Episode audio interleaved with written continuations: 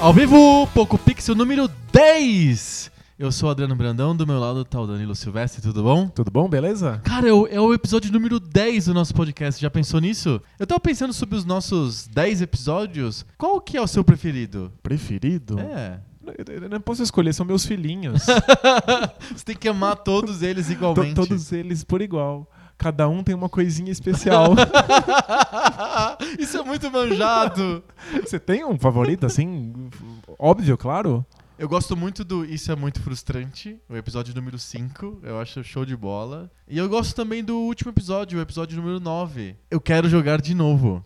For- a- acho que foram os dois mais legais de Acho- gravar eu, eu mesmo. go- eu achei muito legal de gravar. O do Fliperama também eu achei muito massa de gravar. Era um dia engraçado, a gente tava querendo assistir futebol e basquete. E a gente falou horas sobre Fliperama. Foi um. Meio, meio corrido. É, assim. foi, foi divertido, assim. Não, mas funcionou. E você, quais, quais que você gostou mais? Então, acho que os, os que eu mais gostei de gravar foram o. Isso é muito frustrante. E eu quero jogar de eu novo. quero jogar de novo. É. Foram- Foram dois episódios bem legais. Mas eu não quero falar isso em voz alta por- pra não magoar os outros. né? quero. Vai que os outros episódios te escutam, pois né? é. Que na, sabe que na Rússia Soviética são os episódios que escutam você, né?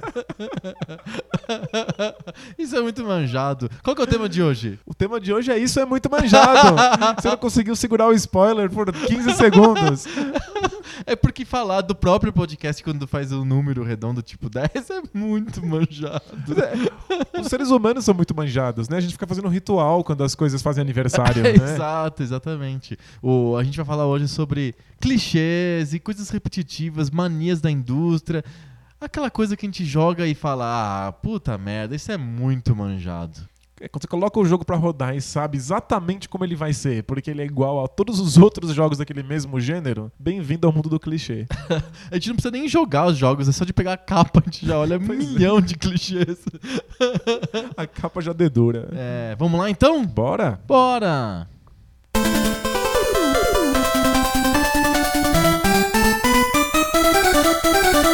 E aí, o que que é mais manjado em videogame? Tem que escolher um? Eles são os meus filhinhos. Ah, porra! Brincadeira. Isso é muito manjado. Acho que as coisas mais manjadas são aquelas coisas que vieram desde os primeiros jogos lá de arcade e que continuam nos jogos atuais como um resquício evolutivo. que nem apêndice. a pente e o dente do siso. Mas eu acho que os principais clichês dos videogames são resquícios evolutivos. Sei. Ponto. Ah, putz. A gente até falou sobre isso no, no episódio sobre fliperamas. Sim. Ficar jogando por pontuação Aham. e ficar te dando um numerozinho que justifica o que você está jogando. Sim. Dividir o jogo por fases, por etapas, porque não, não cabia tudo na mesma tela ao mesmo tempo. Porque antigamente os jogos eram tela a tela, não tinha esse conceito de tela caminhar por uma longa tela que ocupa mais de uma tela. É um conceito que surgiu com o Super Mario Bros 1. Antes era cada tela era uma fase, né? Você não podia escre- desenhar mais de uma tela. né? É. Mas veja que o o Super Mario é um passo pra frente só. Aham, Ele, você não ele- tem backtrack, né? ele- ele cria telas Uhum. compostas de várias telas. Sim, é uma tela comprida. É só uma tela comprida, mas ainda termina, assim, a tela acaba e aí começa outra tela. Então é- é essa divisão por fases ainda é um- é resquício bem é uma coisa antigo, né? técnica. É, é limitação É, tem- técnica. Tem um clichê de clássico que os inimigos desaparecem quando são abatidos, né? Sim. Isso é uma limitação técnica. É, os videogames, eles não conseguem suportar, os videogames antigos, claro. Aham. Eles não conseguiam suportar aqueles inimigos ainda aparecendo na tela, tá? Hum, Come isso- recurso, né? É, aque- ele- aquele pedaço de tela que tem um desenho é tecnicamente um sprite. Tem uma memória especial do, do processador, do videogame, pra lid- lidar com aqueles sprites. Já tem um personagem, já tem um inimigo. Se tiver um personagem morto, ele tá ocupando aquela memória de sprite, né? Então tira ela, né? O, Faz desaparecer aí o cara que morreu. o- o primeiro Final Fight, ele era muito original, Aham. porque ele conseguia colocar 10 inimigos ao mesmo tempo na tela Sim. É. contra o seu personagem. Aham. né, mais a possibilidade de ter um outro, uma outra pessoa jogando com você. Então, Então é dá pra- muita gente na tela. São 12 pessoas na tela. Se Aham. você matar o cara e ele continuar na tela e vier mais. Mega poluição. É mega poluição, imagina, vai fritar o, o processador. Processador. Não- então não, não funciona. Aí o inimigo começa a piscar e de repente. Desaparece. Desaparece. é. Ele é Engolido. tragado pela mãe terra, assim. simplesmente desaparece. E vira adubo de pixels. a mesma coisa, eu penso num jo- um videogame mais avançado, É. tipo o Nintendo 64. Aham. Os corpos, quando você matava no, no GoldenEye 007, Uhum. os corpos até ficavam ali um tempo. Os tiros que você dava até ficavam na parede. Aham. Mas, Mas não por muito Não tempo. por muito tempo. Ele começa a ter que renderizar um monte de coisas do resto da E Joga fase. aquela memória fora. Vai jogando. Se você fizer um backtracking rápido, Aham. você já vê os inimigos que sumiram e os tiros da parede parede tá limpa. desapareceram. Inclusive, acho que eles seguram uns 20 ou 30 tiros na parede. Aham. Se você ficar naquela mesma parede atirando, lá pelo teu tiro 40, já sumiram os 10 primeiros.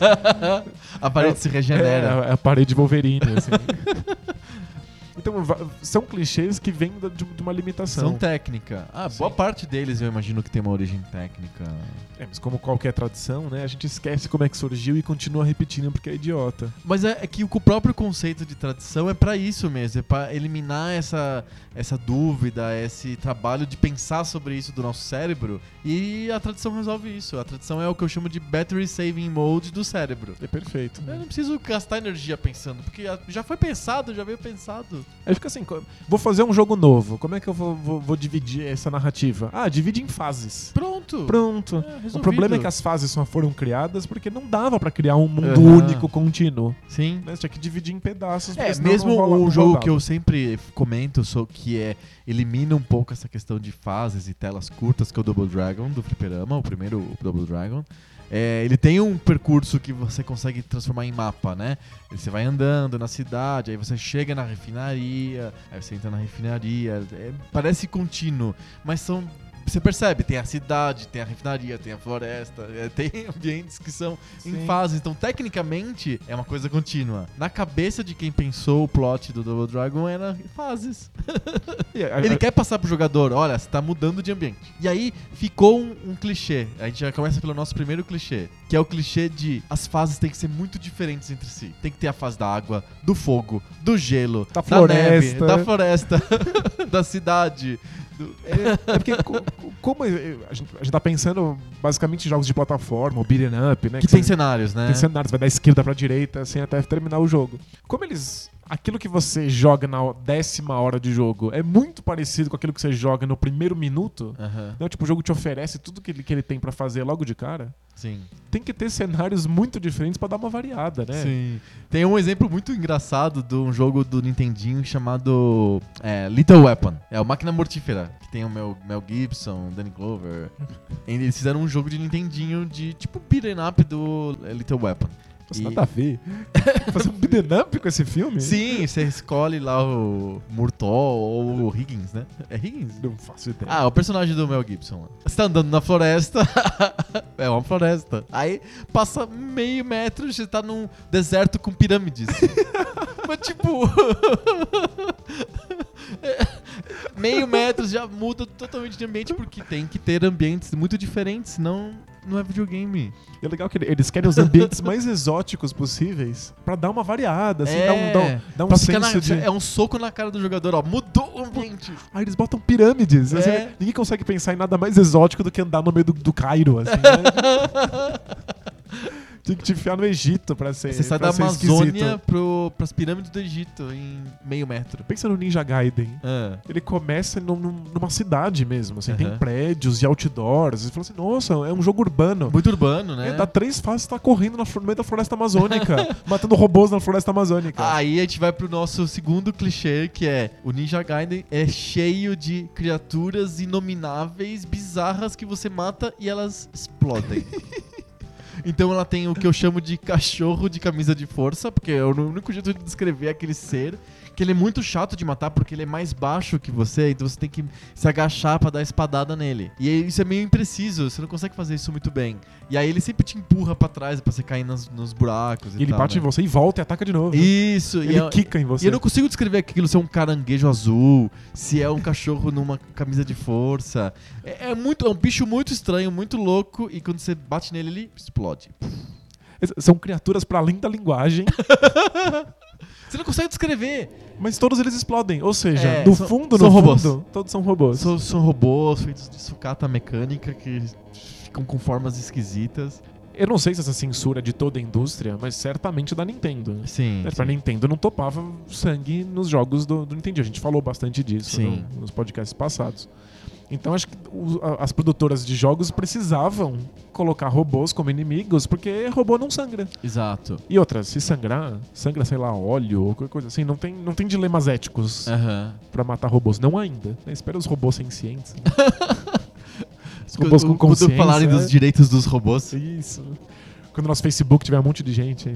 precisa de robô. é, eu sou. Hashtag eu sou o robô. Quando a robôs me Suprema Corte dos representam. Estados Unidos aprovar o casamento entre robôs.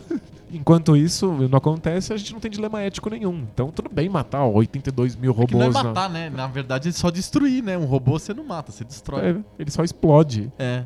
E aí fica com esse clichê, inclusive os inimigos que são visivelmente humanos, É, Aham. depois que você mata, eles explodem Eles também. explodem, eles explodem. São robôs também, são todos androides. O- Qual que era o, o, o fliperama do, do- dos X-Men que você tinha comentado? Ah, sim, então, tem o arcade dos X-Men da Konami, que é um beat'em up de seis jogadores, que era a graça do X-Men lá, era é, seis jogadores. Apesar dos X-Men não terem no quadrinho nenhum inimigo robótico, ele não é o Homem de Ferro, né? Mas eles são mutantes que lutam contra mutantes em geral. É, né? basicamente contra outro- outros mutantes, né? No, X- no X-Men Arcade, não. Eles lutam contra robôs, o tempo inteiro contra robôs. Qual que é a desculpa? É porque o plot principal envolve os sentinelas, que são grandes robôs. Então, eles lutam contra pequenos sentinelas, contra mini sentinelas o jogo todo. Mas é uma desculpa bem besta, porque é pra não ter massacre de pessoas vivas, assim. Então é contra robôs, destruindo robôs. Morte, realmente, em videogame é um baita de um tabu. assim. É, é, é um clichê, mas é um, é um clichê exigido pela indústria. Pelo- Sim. pelo menos pela Nintendo no começo, né? Aham. Agora não- a gente não tem mais isso. Agora Sim. tem um, você joga Call of Duty, mata um monte de gente, toma Aham. um selão lá, 16, 18 anos, e ninguém se importa com isso. Sim. Mas é que, nossa, nos jogos antigos é robô explodindo atrás de robô. É, por exemplo, de um jogo muito icônico desse tipo de abordagem, fora o X-Men Arcade, é o Contra. Você é um cara tipo Rambo, soldado sem camisa, com uma faixa vermelha na testa, dando tiro em milhões de coisas num ambiente tropical, assim como se fosse o Vietnã, sei lá, alguma coisa nesse sentido. Enquanto corre loucamente pra frente, dando É. cambalhotas Exa- muito acrobáticas. O cara é muito foda, o Ele cara é do muito Contra. ninja. Ele é extremamente ninja e ele dá milhões de tiros contra robôs. Ele não para de atirar contra robôs, porque era o jeito da Konami poder lançar o jogo no No Nintendinho. Nintendinho. Sim, a- a- até o Vietnã tá numa realidade paralela em, Em que que, é os robôs. vietnamitas são robôs. né? É, tanto que existe uma espécie de mitologia do, do Contra que é, é sempre invasão ali- alienígena, né? São alienígenas aquilo? São, são alienígenas robôs. É, é muito clichê, né? É muito manjado. Os clichês irmãozinhos desse Ah, são enfrentar zumbis. Aham, sim. né? Porque Não são humanos, né? Não são humanos, não, não, não tem questões éticas. Lembra do Carmageddon? Sim, Que sim. deu aquela polêmica, né? Se atropelava, né? É pra- Ma- Violentamente, assim, outras pessoas. Pra quem não lembra, a graça, você ganhava pontos por atropelar pessoas. Sim. era- é- essa era a graça da brincadeira. E aí deu muita polêmica, foi proibido em vários lugares do mundo. E aí, tudo bem, lançaram de novo o Carmageddon, só que dessa vez com zumbis. Zumbis. Aí você atropela zumbis. Sim, E aí o outro irmãozinho desse clichê são alienígenas. alienígenas. É, quantos jogos de guerra não são contra... Contra alienígenas, só, só por isso, pra você matar alienígenas, não humanoides, né? Sim, a- a- até o próprio Halo, né, o primeiro Xbox tinha uma, uma- uma preocupação um pouco maior de ser um console pra família americana. É, porque é um console americano, né? Ao É. contrário de todos os outros an- depois do Atari, o Xbox é um console americano. É, Os consoles japoneses não tem muito pudor, não, né? No Japão, não. Tem, tem um monte de jogo com nudez. É. e Jogo, jogo de navinha que você é um pênis gigante atirando em, em homens nus, né? Eles não se importam. Mas o, o Xbox era um console mais preocupado e o Halo, que era o grande carro-chefe do, do, do console, era uma guerra de humanos contra alienígenas. Alienígenas, exatamente. Eu, eu fiz uma taxonomia porque eu não aguento. é, é um, é um clichê meu, assim. Eu tenho que fazer taxonomia. E aí eu dividi, fiz uma listinha de clichês, e eu dividi os clichês em quatro tipos: os clichês de gameplay. Os clichês de narrativa, os clichês de marketing e os clichês de direção de arte. Perfeito. A gente falou dois clichês que são clichês meio de direção de arte, e meio de gameplay, que é essa história dos inimigos desaparecerem e os inimigos serem sempre robôs ou Os alienígenas zumbis. ou zumbis, coisas que não são humanas que explodem. Explodir eu considero uma uma decisão de direção de arte, não de gameplay, né? É, não Não interfere, afeta o gameplay, não interfere explodiu. como você joga. é. É, exatamente. E os animais bizarros, indistinguíveis do Ninja Gaiden são clichês de direção de arte também, assim. É, então eu acho que a gente podia começar pelos clichês de direção de arte, que são divertidos, assim. Eu- o que a gente lembrou aqui, fazendo a listinha pra gravação, cabelos espetudos. Então pe- pensa no... no Dragon Ball.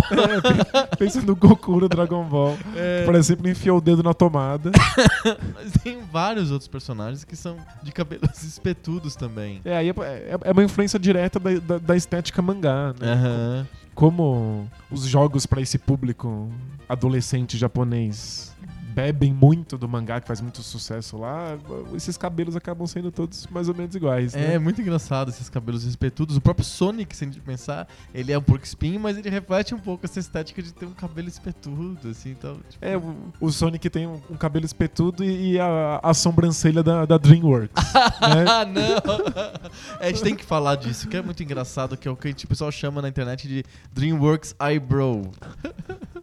Mas é, uma, cate- é um clichê de marketing esse. Se você for ver nas capas de filmes da DreamWorks, todos os personagens eles fazem uma espécie de olhadinha sacana, espertinha, que é um, só um olho tá c- com a, o sobra- a sobrancelha assim levantada, assim, como se ele conseguisse ser extremamente expressivo com a sobrancelha.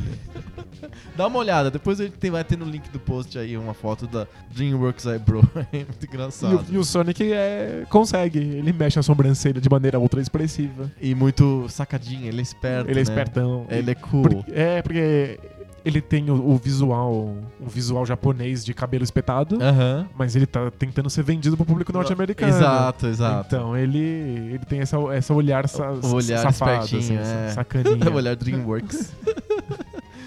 Outra coisa que eu anotei aqui em clichês de direção de arte, peitões. Os japoneses também gostam.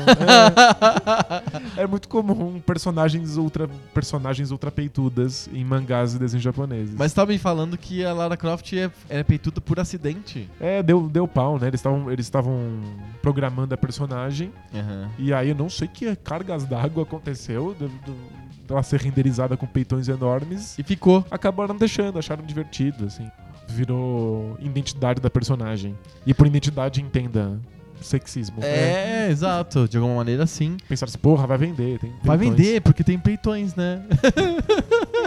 tem peitões logo, Vende. vende, né? E é meio injusto, porque a Lara Croft, de alguma maneira, ela ficou símbolo dessa trend de botar personagens femininas de peitões nos jogos. E ela era por, por, por acaso, tá? é por acaso, então, tipo, Totalmente. é injusto colocar nela a pecha de a iniciadora da tendência, né? E é foda, porque a Lara Croft tinha tanta coisa legal acontecendo ali. Tipo, era uma personagem feminina. Aham. Num jogo de ação, Ah. Sim, um protagonista. jogo de arqueologia e algo assim. Sim, tipo, é, é, parecia um avanço pra posição das mulheres dos videogames, que, que sempre estão numa situação não muito lisonjeira. Sim.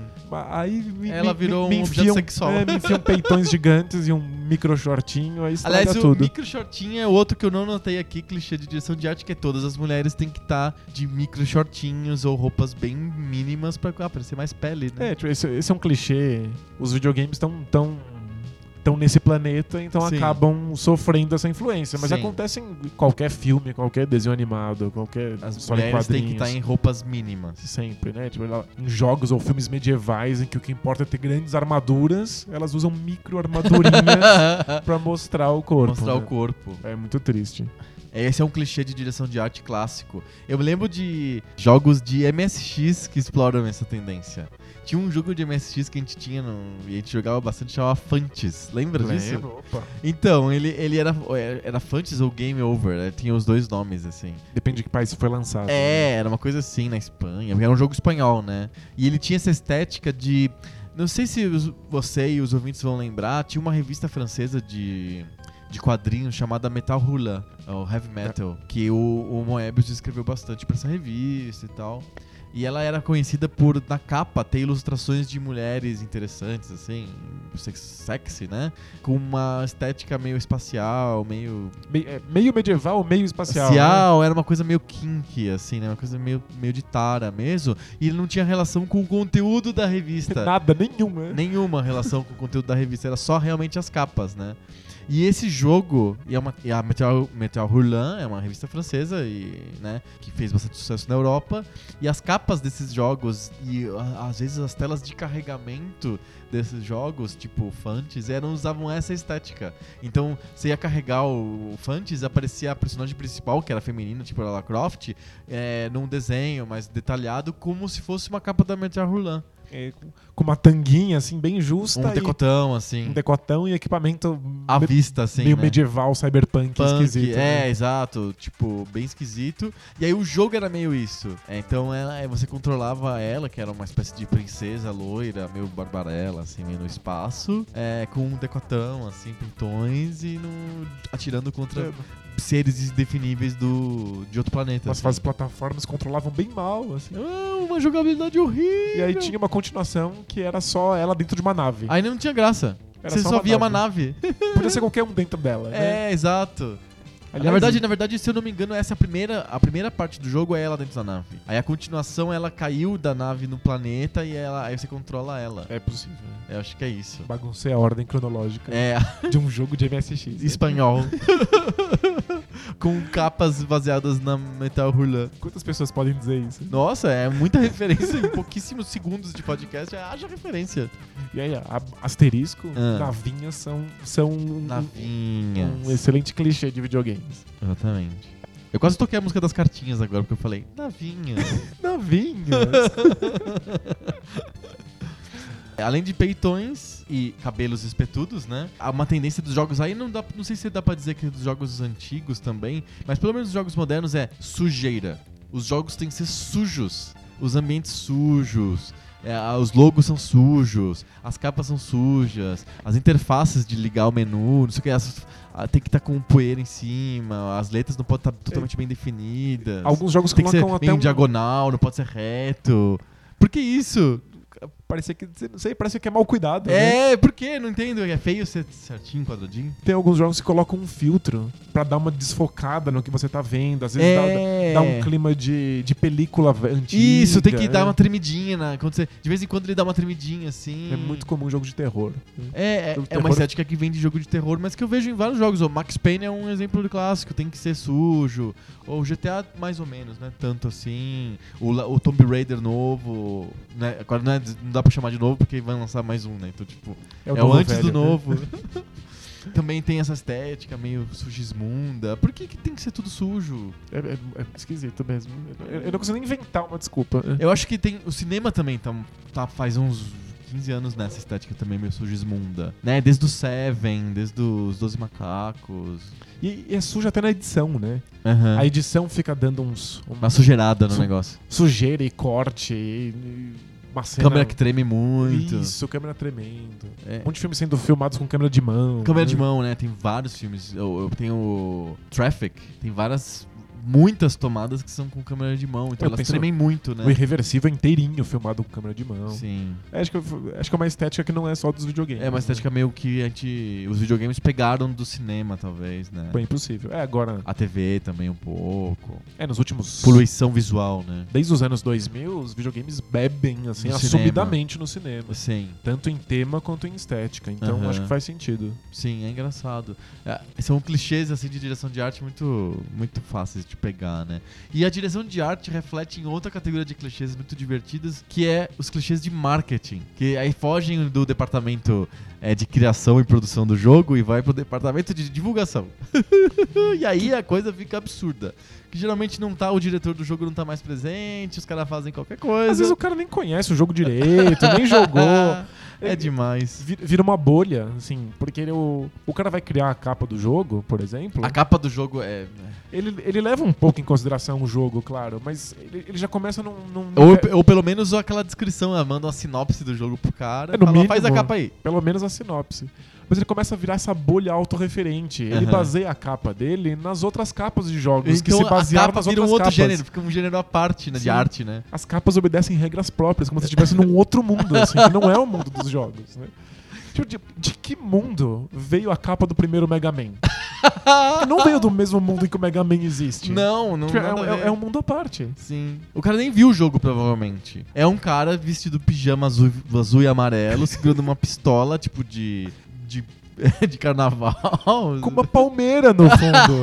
Tipo, eu aceito o Mega Man de pijama e uma pistola. É merda, mas eu aceito. Agora, de onde veio aquela palmeira? Acho que alguém falou pra ele assim: faz um cenário exótico. Faz um cenário, né? Algum cenário. É, faz um cenário. Só pra dizer que tem um cenário e fez uma palmeira. É.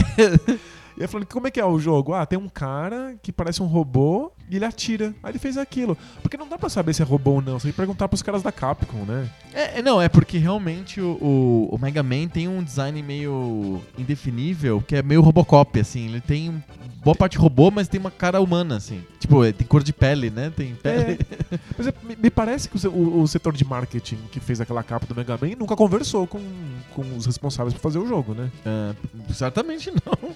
Pelo E só no- E só nos Estados Unidos, né? Porque desde o começo, inclusive o Mega Man no Japão nem é Mega Man, né? Ele é Rockman, né? Sim. E ele n- foi lançado com uma estética de cartoon, né? O de mangá japonês. O- os cartuchos do, Mega- do Rockman 1, Rockman 2, 3 eram desenhos estilo cartoon. É, mas era uma época em que o- os mangás não tinham entrada no mercado Isso, Ah, americano. nos Estados Unidos não, não teve como. Então lançaram o Mega Man 1 com aquela capa grotesca, horrível. Mal desenhada. feita- de- é mal desenhada. Pegaram qualquer um pra desenhar Sim, aquela o merda. filho do, do presidente da Capcom americano. Aí, o- aí eles viram a besteira que foi, e o jogo fez muito sucesso. E aí, quando eles fizeram do- a capa do 2, já fizeram um desenho que não tem nada a ver com o Mega Man do, do videogame, mas é mais parecido. É um robô mais bem desenhado. É um robô, ele não tem uma pistola, ele tem a, a- o- a mão, o braço dele é o canhão. O Mega Buster, mas é, ainda não é estética mangá. Não é. e nem- e não, não, não chegou a ser. Nenhuma capa de Mega Man, até o último Mega Man do Nintendinho, não tem estética mangá. A estética mangá ficou lá no Japão. Nos Estados Unidos, o Mega Man virou outro personagem mais parecido com uma estética mais Disney, digamos assim. É, tem isso. Quando a gente fala dos clichês das capas de videogame, a gente tem que pensar em, em- em que lugar do mundo a gente tá falando delas. É. Porque as capas japonesas são completamente diferentes das capas lançadas nos Estados Unidos Sim. e na Europa. Tem exemplos engraçadíssimos. É, sim, tem. Tem um clichê que a gente eh, costuma dizer no- que as capas americanas seguem, que é o herói e sua arma. então, eles precisam mostrar quem é o personagem principal e a arma que ele usa. Sei. Eles têm que dar um jeito de só aparecer. E aí tem capas japonesas que não tem isso, então eles têm que mudar a capa completamente. O meu exemplo favorito é o jogo Ico. É, é PlayStation 2, né? Pra PlayStation 2, que a capa japonesa é uma coisa linda. Os dois personagens são vistos muito de longe, eles nem são distinguíveis num cenário. É baseado num. num- É, é muito decalcada, essa, essa capa do Ico é extremamente decalcada na obra de um pintor. Eu nem sei o nome da escola, é uma poço realista, tem um nome dessa escola. É um pintor italiano chamado Giorgio de Chirico. é, e a capa do Ico é muito decalcada no estilo É, do Ki- de Chirico. O, Fu- o Fumito Ueda é muito fã dele, e Aham. aí a, a capa é super bonita, bem artística, né? Baseada num- na- na obra de um pintor. E aí nos Estados Unidos eles trocaram essa capa pelo Ico, o personagem principal, segurando um pau na mão. Ele tá literalmente com o pau na É, mão, literalmente, mostrando o pau. é. que é a arma dele, né? Ele É. usa como arma um pedaço de madeira. Ele usa de vez em quando, assim, um pedacinho de madeira que ele encontra. Nem e é importante isso. no jogo. Nem é importante, mas tem que enfiar o desgraçado com uma. Com uma Então é um pau na mão. close do cara com o pau na mão. E a menina, que ele- a Yorda, que ele que faz muito. É, é uma parte principal. Uma das partes principais do jogo não aparece na capa americana. Não, né, ela não é uma Big Floating Head? Jo- Joga a capa. aí Eu pra acho gente ver. que a- a- a- ela aparece como Big Floating Head na capa, na capa americana. Porque, co- como vocês sabem, Big Floating Head são traduções assim que devem ter em capas de jogos, filmes, CDs, de diapers. Qualquer coisa que você comprar nos Estados Unidos tem que ter Big Floating Heads. Ela, ela é Big Floating Head. Isso, então a, a Yorda é uma Big Floating Head da capa do Ico americano. Ela é uma, uma cabeça gigante etérea flutuando, assim. E- e- Prestem atenção em todos os filmes. Todos os filmes, basicamente, tem no mínimo três Big Floating Heads no fundo, de car- no cartaz. É imbatível. Todo filme americano tem que ter Big Floating Heads. Só- mas fazer isso com o Ico, que tem uma capa japonesa tão bonita. E ó, olha como mal feita essa capa é. É, um- é um atentado ao bom gosto. assim. Meu Deus do céu. Mas é, é, é isso. É, É o, é o clichê chama o personagem e sua arma. é- é o herói e sua arma. E a gente já falou do, do outro clichê importante, que é os, os Big Floating Heads. Tem que ter Big É, Floating Heads. Tem que ter. Eu anotei mais algumas coisas de clichês de marketing. Outros modelos de capa é head to head, são dois inimigos um olhando pro outro em perfil. Então Ca- pensa na cabeçonas capa dos... enormes, assim. É, exato. Então, por exemplo, Warcraft, Um orc e um humano cara a cara ali. cara a cara se, se encarando assim. Outra versão da, da- de capa é cara gigantesca em close. Tipo Por exemplo, Tomb Raider. assim. Tomb Raider com a Lara Croft gigante, assim. Ou o StarCraft, que tem um Protoss gigante na capa. Acho que é o Tassadar. É, eu acho que tem uma outra versão do, da- do StarCraft, eu acho que é aquele Brood Wars, que é o, o plugin, né, que eles fizeram. Plugin não, é um, Um, um addon, um né? addon, uma extensão do StarCraft, que é, eu acho que é um Zerg, né? É a Kerrigan. É a Kerrigan, é isso aí. O Blood Wars tem a Kerrigan bem de close no- na, na capa. Então, tipo, é um tipo de, de clichê de capas de jogos que hum, realmente funciona. Tem muito desse tipo, né? Especialmente nos Estados Unidos, que eles gostam de ver quem é o herói, né? Aham, tem É que ter o herói, né? Tem que ter o herói, né? Quando o herói não tem a arma é porque tá bem close, que aí não- ele tá com a arma, mas não dá pra ver, porque tá mostrando só a cara. Mas a- se a câmera afasta um pouquinho, Já tem a arma tem dele. a arma lá. dele. Tem que ter. É, eu anotei só mais uma coisa aqui de clichês de marketing, que são o que eu chamei de não sequências. Que é a produção de jogos de luta. Eles têm versões, mas não sequências. Então, por exemplo, Street Fighter 2 ficou no 2 milhões de anos. Ele não saiu do 2, assim, porque teve Champion Edition, Turbo e Hyper. Hyper Fighting, é Acho isso? que tem isso. É. não, não, não vai pro 3, pro 4, pro 5. Não, ele é 2 muito. Tem até o 2 apóstrofo. E depois ganhou, depois ganhou Zero, de- Alpha. É, porque tinha que não podia. É um tabu, né? E sair do 2, né? Quando que virou 3?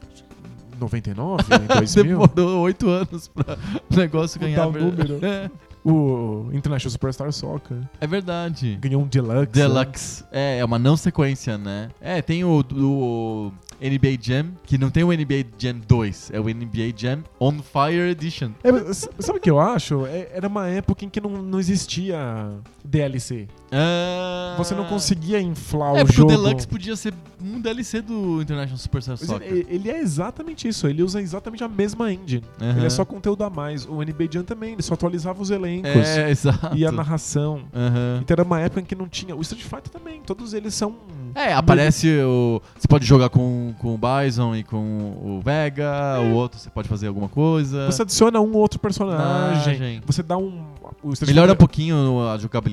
É, o alguns Street Fighter pontos. sempre se preocupou em deixar o jogo equilibrado. Aham, Né, que todos os personagens tenham as mesmas chances de vitória sempre. sim. Então eles percebem que alguma coisa não tá funcionando e apelona, então eles tiram o dano de um, de um, de um golpe, aumentam o dano de outro. Algo que a gente faria hoje num update qualquer, assim. Sim, Um update por trás do seu jogo, você nem ia perceber e ia Uhum. deixar ele, ele melhor.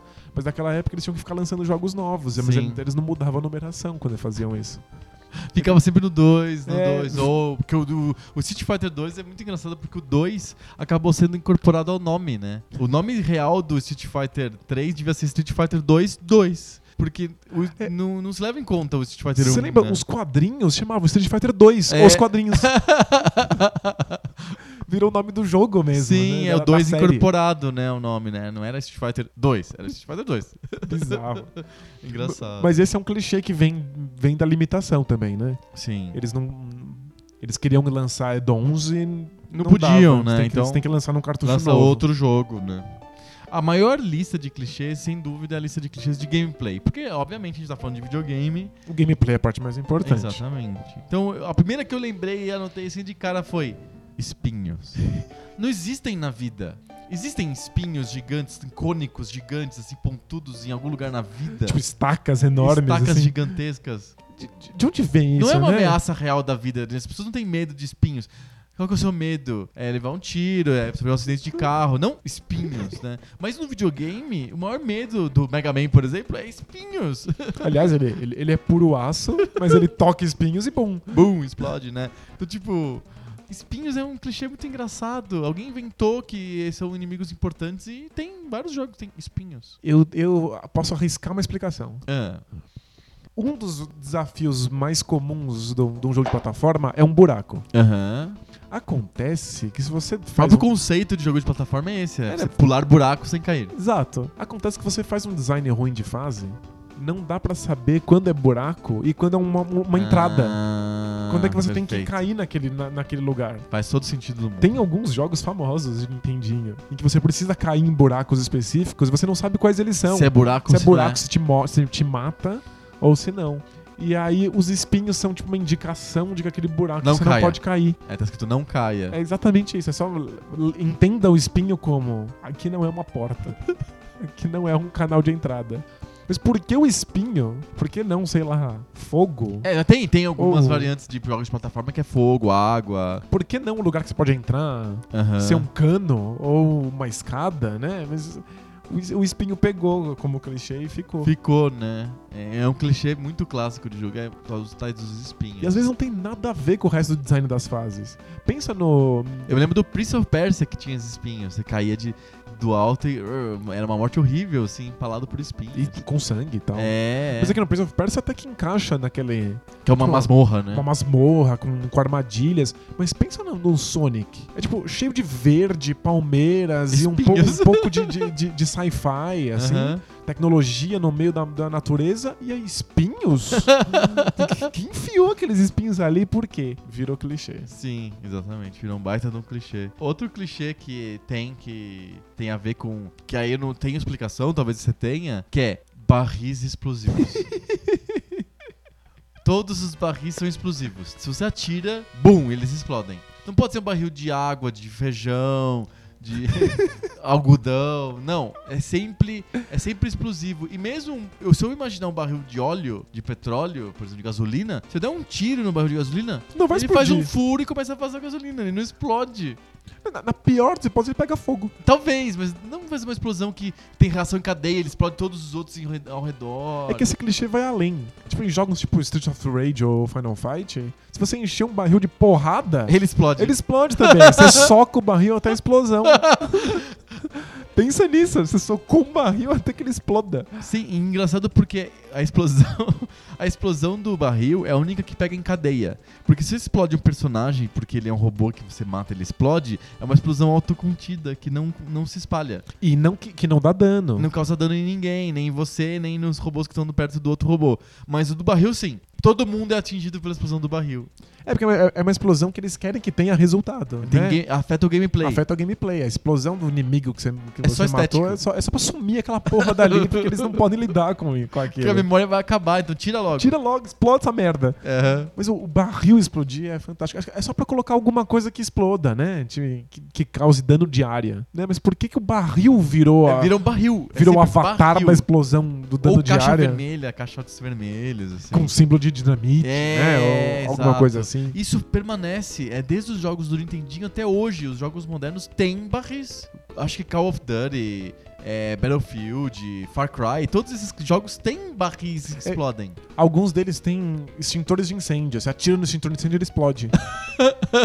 Pra dar um tom de realidade. Aham. De- Pra não ter um barril de gasolina no meio do prédio. É, é, exato, porque, porque teria um barril de gasolina na rua, né? Mas você acha que se você, se se você atirar no extintor de incêndio ele explode? Não, ele. Talvez ele Vaze. vaze um pouco, ou ele pu- dá um pulico, assim, tipo. pss, ah, tipo, no máximo isso, mas uma explosão que consiga atingir outras coisas. É, Faz nenhum sentido. Não faz nenhum sentido. Alguém usou isso. Seria legal fazer a, a genealogia, né? Aham, Ver quem é que usou isso pela primeira vez e o- a indústria gostou muito. Sim. Achou muito legal. aham. Pô, vamos fazer explodir os bagulhos. Hum. É igual, eu acho que é meio que igual aquelas é, bombas de pavio de desenho animado, sabe?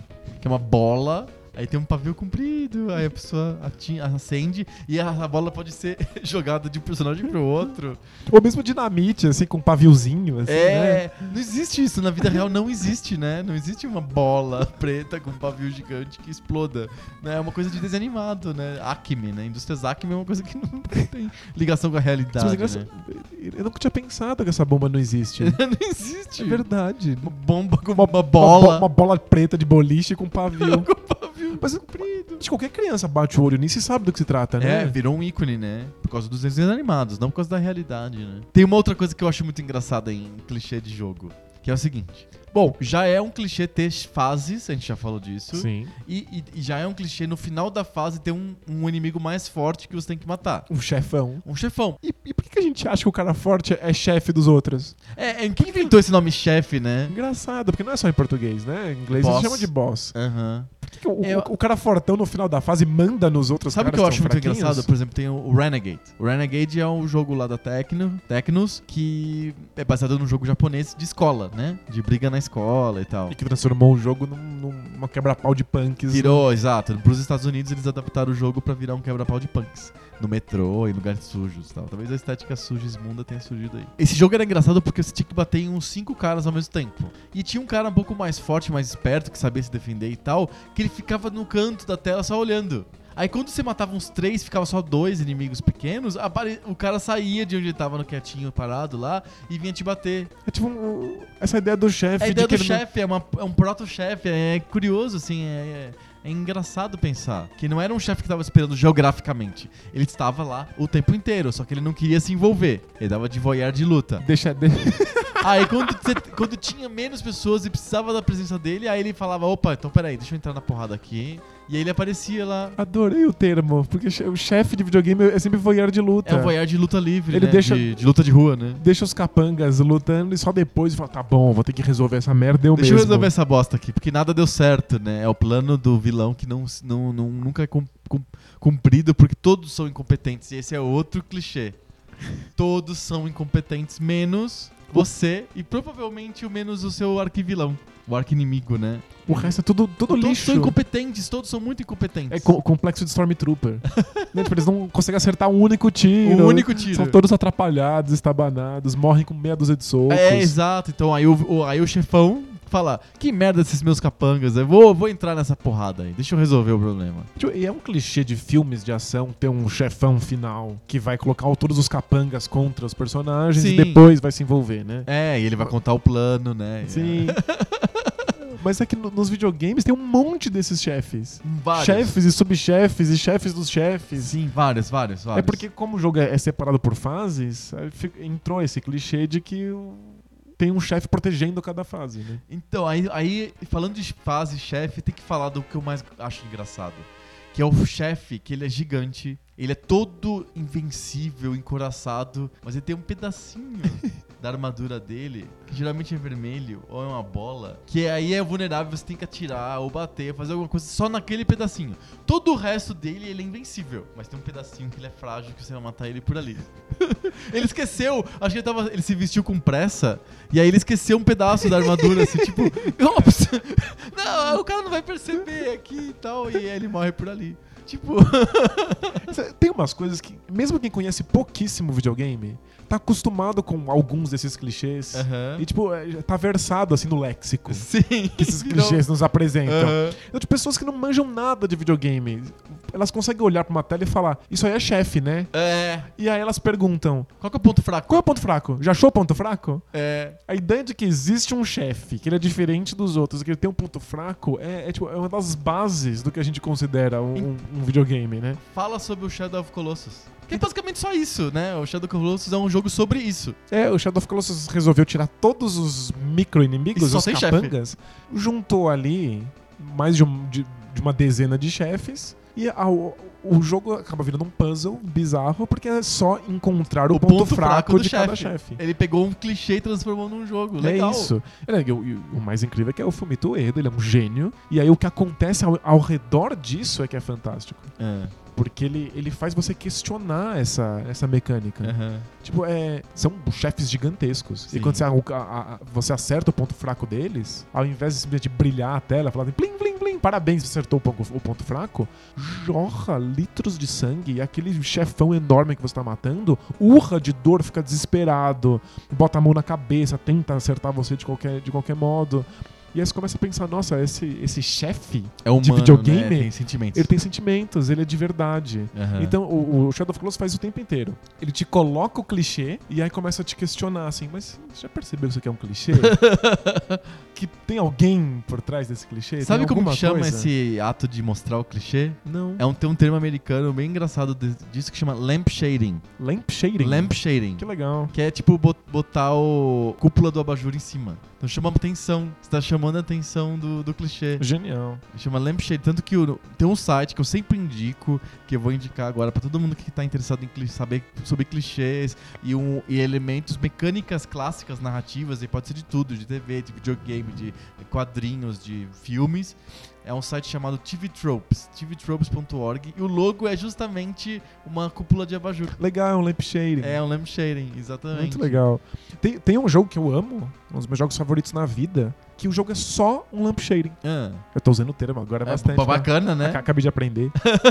que é o Mother 3. O Mother 3 é um RPG japonês que tira sarro de todos os clichês de RPG Olha, japonês. genial. É, é o tempo inteiro. Você vai jogando RPG e ele pergunta assim, mas você já pegou ponto de experiência o suficiente? Você precisa de ponto de experiência, hein? E vai tirando sarro disso e, e te mostrando o que, que tá por trás daquele clichê. né? Te- te- Ele te coloca numa situação confortável só pra te, te tirar da- daquele conforto à força Sim.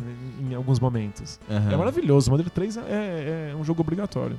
Posso contar uma anedota do Mother 3? Eu não resisto. Manda?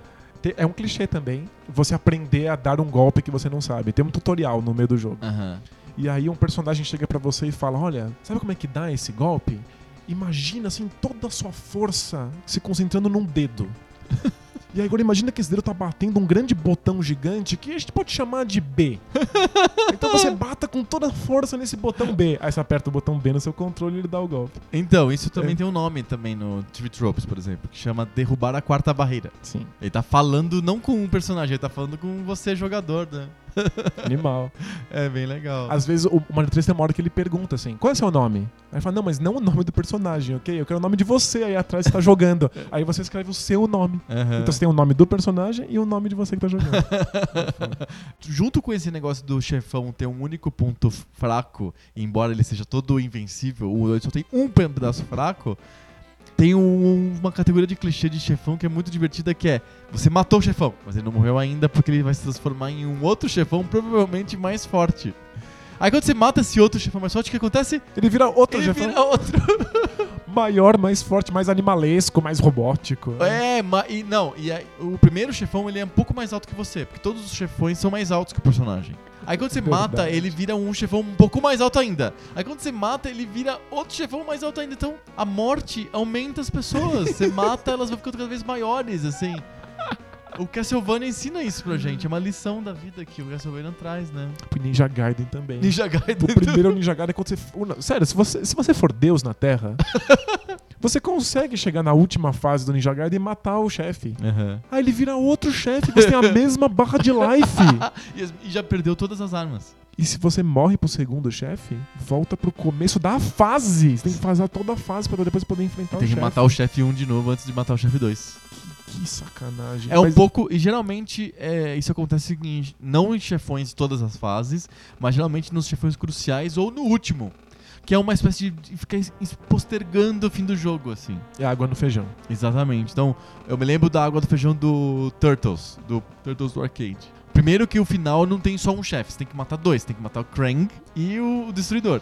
Aí quando você vai matar o Destruidor, você mata, é difícil, você mata, não era ele, era um robô dele, um clone dele. Aí você tem que enfrentar de novo. Aí inventa ele de novo. E ele se multiplica em três. É um outro clichê de- do chefe final que se multiplica em vários. É, E, você nunca sabe qual que é o, o, o destruidor certo que está batendo. É, é baita clichê. Pensa Mega Man, depois que você fez. Mega Man é, é sobre enfrentar chefes, né? Sim, é, basicamente é um jogo É só sobre sobre chefes. Aham. E aí quando você enfrenta todos os chefes e mata todos eles, aí você tem que enfrentar todos eles de novo, só que de uma vez só. Sim, No Mega Man 1. numa sequência. Numa sem te dar. sequência só. Com o mesmo, mesmo life lá. É, manda ver aí. Isso já- a princípio, ele- o jogo imagina que você já sabe como matar os chefes. Isso, é um já tem as- puzzle. já tem as armas o Mega Man tem disponíveis, um né? quê de puzzle, né? Você tem que saber qual a arma que mata melhor. É um Joaquim Pô. Você tem que saber qual que é a melhor combinação pra matar É, no o fundo, inimigo. no fundo é um ponto fraco, você tem que descobrir qual ele é. É, é verdade, é, tem a ver. É, não tem essa coisa de ser só um mísero ponto fraco, né? É, O, o- o chefe inteiro é um ponto fraco pra uma arma específica. Sim. Os jogos de navinha, tipo Nemesis, são só sobre isso também. Quando você mata um monte de coisa da- do cenário, quando você chega no último, no- na nave mãe, assim, digamos assim, ela geralmente é assim, escudinhos e é o ponto fraco. Aí você tem que ficar atirando no escudinho até o escudinho quebrar. Aí quando você conseguiu abrir aquele escudinho, aí você consegue atirar no ponto fraco. E, e os jogos de navinha são os campeões de chefe gigante. né? Ah, sim, velho. Cada vez ocupando mais Nossa. espaço da tela. Radiant Silvergun e Karuga tem uns chefes que não cabem na tela.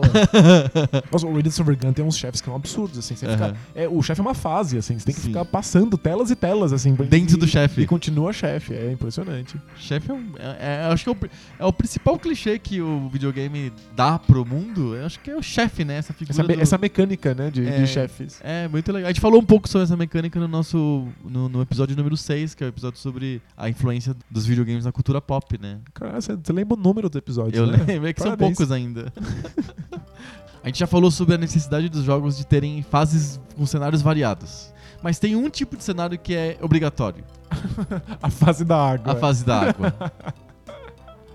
Por que, que jogo, todo jogo tem que ter fase da água? Será que é pra ter alguma, alguma diferença de jogabilidade? Eu acho assim? que sim, é limitar os movimentos do jogador, né? É, só, é, é- é como se fosse um, um jogo diferente, né? É. Tipo, a, a física fica diferente, as habilidades do personagem mudam bastante. Mas por que virou um que tá clichê. lá? virou um clichê completo. Sonic é um jogo sobre correr pra frente o mais rápido possível. Aí Sim. eles enfiam uma fase na água. Porque tem que ter fase da água. E aí você não consegue mais correr. Ainda mais porque o Sonic é pra ser um flagship, é pra ser um, um jogo de mascote. Então tem que ter fase da água, né? Mas é incrível, as pessoas, se as pessoas gostassem, sabe? Se fosse uma coisa assim, caralho, eu adoro a fase da água do Mario, é minha fase favorita. Então teria toda. Aí O faria jogo se- inteiro seria uma, uma água, grande água, né? É, mas Aí eu entenderia todo mundo querer copiar. Ah, tudo bem. Porra, no Mario fez maior sucesso, né? Vou fazer uma fase na água também. Todo mundo odeia essas fases na água.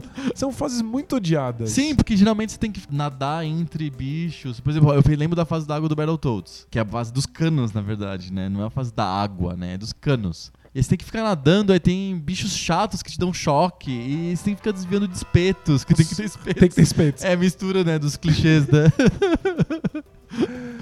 É, é umas fases mais difíceis. É que a, a Battletoads é, é foda, né? A fase dos canos tem, uma- tem duas, duas, dois gameplays numa fase só. Se pensar bem, tem três. Tem o tradicional de dar porrada, aí tem alguma pa- uma- a- a- o gameplay de água, que aí você o, o cano enche de água e você tem que nadar entre tubarõezinhos, patos de borracha e espetos. e aí tem o gameplay de fugir de uma grande roldana. É verdade. Que é um clássico de Battletoads fugir de coisas, né? Então a grande rodana te, te persegue e tem horas que a, a água enche e aí você fica com mobilidade reduzida, porque tá na água. E, e a rodana não liga, ela não, não se preocupa com a água. O sapo fica, pula pe- pouquinho porque tá na água. Tem que É ter isso. fase da água. É, um- tá na lei, tá escrito, tem que ter fase da água. Parabéns, você conseguiu enfiar o Battletoads mais um. Mais um um Opa, podcast. combo! E tem- O Shenmue também tem uma fase na água. é só pra gente cumprir, né? Tem que ter excitação obrigatória de Battletoads e Shenmue. O Shenmue não tem uma fase na água. Não tem fase na água no Shenmue. Não. Ah, não, não brinca. Ele, ele, ele entra num barco e passa Ah, pela tem- água. É alguma coisa já. É, tem água em algum momento, em algum lugar do jogo tem, uma água. é. Mas ele nada. Não, ele não nada. A gente entra em outro clichê. Ah, barreiras invisíveis. Porque é, a- vários jogos 3D usam água como barreira invisível. Aham. É, tipo, água significa você não deveria estar ali. Aham. Aí você vai, você cai na água e morreu. Morreu. É tipo assim, porra, o que você tá fazendo aqui? Você tá louco? Em geral, as barreiras invisíveis são mesmo barreiras invisíveis. Né? Sim. São paredes invisíveis que o personagem fica batendo, dando cabeçada e não consegue passar de jeito nenhum. Mas às vezes o- eles usam como barreira invisível alguma coisa do terreno mesmo. Aham. Mas tem, às vezes eles usam montanha, às vezes água. Aham. São personagens fantásticos, poderosíssimos que não sabem nadar. Morrem, encostam na. Ah, morrem. Mas tá, eles, eles usam água como barreira invisível e às vezes lava. ah, sim. Que aí faz mais sentido que água, né? É, se- pi- Pisou, morreu. Aham. Aliás, lembra quando você pisa na lava e aí você pega fogo no seu corpo inteiro, assim, é, mó- É, tipo o barril que explode, né? é, é só pra, pra- É o clichê da lava. é só pra limitar onde é que você pode pisar. Perfeito. Porque é, E tem, fa- tem as famosas barreiras invisíveis que são murinhos, que são mais baixos que o seu umbigo, mas você não pode, consegue pular. você fica, Impossível ten- você fica pular. tentando pular e Tipo, E não consegue. a colisão do Mourinho é gigantesca. É, assim, né? exato. A área de colisão medonha. Porque ficaria muito feio esteticamente um muro infinito até o céu, assim. Então, tipo, é um muro baixo que você não consegue pular. Enfiei Shenmue. Opa! É. Aê! Combo! O, o Shenmue tem uma barreira invisível. No primeiro Shenmue, você anda pelas ruas de, de Okozuka É. e tem uma, ba- uma parede de pedra gigante, assim, enorme, que f- te fica te prendendo, assim, nos corredores da cidade. Eu sempre achei aquilo muito maluco. Aham. Assim, por que- que cidade você conhece? Tem uma parede enorme do seu lado que não te deixa aí. Aí eu vi fotos do que o Suzuki tirou de Yokozuka. E tem uma barreira mesmo lá? Tem mesmo. É a muralha da China? Tem assim? mesmo essa porra dessa parede. Sério? Sério, tem alguma coisa indo em cima, tipo, alguma área flo- de, de reserva florestal. Que eles E aí fizeram uma, barre- uma, fizeram uma parede. gigante, assim, de muitos metros de um Tem- prédio, É assim. muito japonês isso. É, muito. Tá vendo? A- a- o- o- Até o- na, na Barreira Invisível o Shenmue é realista. Caramba. A, a barreira invisível do, do Shenmue é no, no- Ela não é física, ela é na vontade do personagem. Hum, O personagem fala, Não quero ir. não deveria ir pra lá. Eu tô Ah, mas preocupado é- com a é- vingança é, do um- meu é pai. um clichê, tem, tem isso. Nos jogos de adventure são muito comuns esse tipo de fala. Ele não explica por que você não pode fazer, mas ele só fala que não vou fazer. Mas eu, eu acho Você muito- junta dois, dois elementos e ele fala, eu não vou misturar isso aqui. Mas eu, Pô, você não pode nem ver o que aconteceria. eu, eu, eu acho mó lição. Ah. Porque não é, não é você, é o personagem. Você tá usando um personagem. Se o personagem não quer fazer, ele não faz. quer. Eu adoro, tipo, os jogos da LucasArts. que Aham. Os personagens às vezes falam, eu não vou fazer isso, eu tenho nojo. É, é, vem Ou com- eu tenho medo. É, é bem eu, não- Eu legal. tenho medo disso, eu não posso fazer isso. Na verdade, o cara não programou o que aconteceria se ele juntasse, sei Sim. lá, alguma coisa com um objeto com o outro. Aliás, tem que falar de objetos. Objetos em Adventure é tão legal, porque o cara é- pensa no Day of the Tentacle, você é o Bernie. É um cara magrinho, de óculos e tal. Aí ele vai coletando coisas que ele vai vendo, ele vai coletando, ele vai coletando. ele vai- Onde que ele guarda as coisas que ele vai pegando? É um, ele não tem uma mochila, um saco, uma caixa que ele carrega. As Ah, coisas que ele coleta. Ele põe no ele- bolso? Ele precisa de um trailer. ele enfia tudo no hiperespaço, assim, né? É, é incrível! Aí tem a cena icônica do Indiana Jones and the Fate of Atlantis, que você pega uma escada que tá no. Quando você chega em Atlântida. No final do jogo, você estaciona lá o submarino alemão e aí você vai entrar em Atlântida e aí você tem uma escada que você vai precisar daquilo. Aí ele guarda, você, va- você usa o comando lá, pegar a escada. Aí ele pega e põe no inventário a escada. Aí quando você vai usar, ele tira de si mesmo a escada e coloca. Mas é, mas é- é uma piscadela, É, não é? é, Porque, é uma piadinha. É uma porque mostra ele piadinha. tirando uma escada que não acaba nunca mais. assim, né? É. Do- tirando do bolso. Onde que os personagens guardam tantas coisas? mas é, é- é um, mo- é um momento de suspensão, assim, né? Tipo, você- Suspensão da descrença. É suspensão da descrença. O inventário é, é um clichê de, de videogame. A gente, Aham. a gente quer esses itens pra mexer nos puzzles e. Quando são armas, né? Aham. Tipo, um monte de armas pra você escolher qual você atira. E não tem onde enfiar essa- esse monte de tipo coisa. Sim, né? não tem. Não tem um coldre que cabe todos os tipos de metralhadora. Então, tem alguns jogos que tentam ser realistas e jogam fora esse clichê. Aham. Mas eles sofrem duríssimas críticas. Realismo em videogame limita. Um jogo de guerra realista, eu tenho duas armas. Uhum. Eu tenho uma pistola e, um, e uma arma maior. Eu não E posso ficar pouquíssima munição, É, meu Deus. Eu não posso ficar carregando um monte de armas e um lança-míssel nas costas, né? tipo, é, é absurdo. Então, eu, eu até gosto desse realismo, mas é que eu entendo que ele limita muito. Sim. Você vai ter duas armas, não um cara 14. é isso. E aí, o outro, outro clichê é o da BFG, da Big Fucking Gun. Que é- seria impossível de você carregar, ainda mais se você tá carregando várias outras armas. E aí, de repente, você consegue e você carrega uma arma muito gigantesca que explode muito. assim. E assim, uma, uma arma final, assim, É. que você suou muito pra, pra, pra ter à disposição. E ela explode tudo. E sabe o que a gente não falou no episódio passado? Do Doom, né? A gente falou de vários remakes Ah, e tal, a gente é não verdade. falou de Doom. E eles mostrou, mostraram na E3 o Doom novo com a Big Fucking Gun. Tem a Big Fucking Gun Um no Doom novo. Novo? É, Porque o- Já teve um Doom novo e agora Esse é, um o novo Doom novo. é. É. E tem uma arma gigantesca. Sim, porque aí é, uma- é quase uma piada com o público, na verdade. Sim, é uma piscadela. É, o público sabe que é uma, é uma brincadeira, o Big Fucking Gun e tal. Tem um, eu me lembro da, uma das melhores mortes e ressuscitações da história do videogame, pra mim, é do Larry. E você morre pouco no Larry, né? A única chance de, principalmente, acho que tem duas chances de você morrer. Uma quando você entra no beco e o, ca- o- o cara do beco te mata, ou quando você é atropelada, porque é, atropelado foi a barreira invisível do Larry. Porque como ele tem pouquíssimos cenários, quando você atravessa a rua, vem um táxi, um carro, sei lá, e te atropela. Que é uma barreira invisível. É uma barreira invisível, exatamente. E aí quando você é atropelado, você fica esticado no chão, assim, que nem Papel. papel, que nem personagem de desenho animado. Aí, tipo, abre um buraco no chão, te en- aí você entra na fábrica de Larrys da Sierra. Tem uma linha de montagem, assim, que tem vários Larrys, aí é, surge outro Larry e te joga num lugar. Muito- é muito boa a sacada. É porque É. tá incorporado. É, e é, cê- é uma é uma piscadinha, pro- piadinha. é uma piadinha, até É. porque o jogo é cheio de piadinhas, né? No, no Mother 3 você salva nos sapos. Tem um sapo e você conversa com o sapo e ele fala: Ah, eu sou um sapo que lembra das coisas. eu lembro de tudo. E aí quando você vai pra outra cidade, tem o sapo e ele sempre fala assim: Mas você acha que eu sou o mesmo sapo? Eu não sou o mesmo sapo, eu sou um parente do outro sapo. Ou seja, tá sempre zoando esses clichês. Sim. Porque save, save point é muito clichê. Sim. Assim, Vamos pra terminar, vamos falar rapidinho de clichês de narrativa. A gente já falou de clichês de gameplay, clichê de marketing, clichê de direção de arte, clichê de narrativa. Acho que um clássico clichê de narrativa é a donzela em perigo, né? Sim, é um. Infelizmente é um dos mais comuns que existem na indústria. Porque não é dos videogames, esse é um clichê da narrativa mesmo, enquanto gênero humano, né? Tipo, da literatura, da poesia, do cinema, do teatro e dos videogames também. É, mas, ó, Os videogames parece que se apoiam mais nesse do que nas outras mídias. E, É tem- porque o- e tem mais dificuldade de se livrar dele é porque também. tem que dar um objetivo pro jogador. É só isso, né? É só por isso, assim. É uma ce- a cenoura na frente do cavalo. né? Isso, exatamente. Por que, que você tá jogando aquilo, né? O Pac-Man não tem motivo, mas a partir de um certo. dos jo- jogos um pouquinho mais elaborados, tem que ter um motivo pra você estar jogando, né? É, o Portal é um jogo que, que zoa bastante com isso. Aham. Porque ele, ele te coloca pra fazer um monte de puzzles, te prometendo sempre um bolo no O final. bolo, né? É sempre o bolo. E aí você fica vendo aquelas mensagens es- a- a- es- escondidas na parede, te avisando que o bolo é uma mentira. Aham. Né? tipo, the cakes a lie, que virou a frase, a Aham. frase padrão do Portal. Sim. Mas é, tipo, desde, desde sempre tem sempre e- e- esse objetivo que é salve a mocinha Aham. que foi sequestrada. É né? a princesa do Mario, é a, a Marion do Double Dragon, é, é assim, a filha do prefeito, do, Do Final Fight.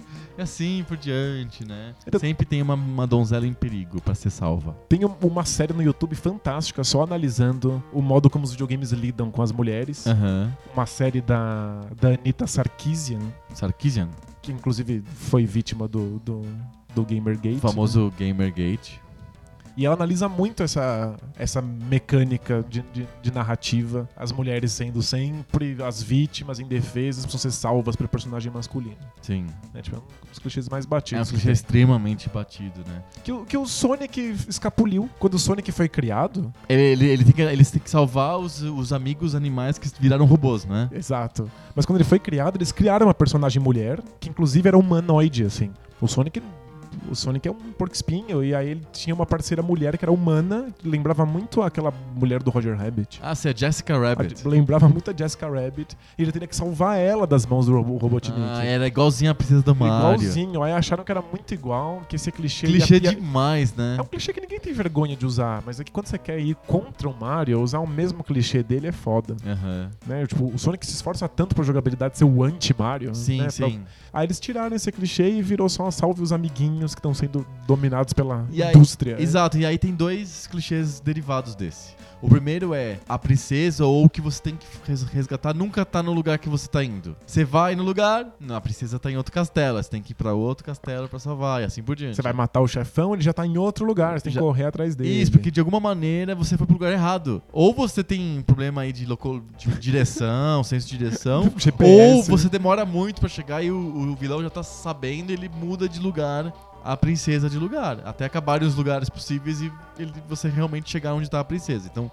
Ele É. fica te engo- enrolando, porque né, ninguém é burro o suficiente pra fazer um caminho que te- te- distrativo em vez de ir direto pro lugar que te interessa, né? É porque narrativamente os jogos são sempre jornadas, né? Aham. De um- de um ponto A até o ponto B. Sim. Então ele sempre dá um jeito de esticar essa A jornada, ao jornada. máximo.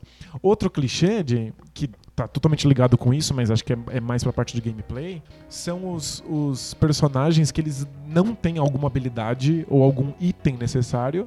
Eles precisam encontrar esse item pra conseguir chegar num próximo item, pra Ah. encontrar um terceiro item pra conseguir chegar na fase final. Sim, é um monte. Isso em, em tropes e teoria de narrativa chama.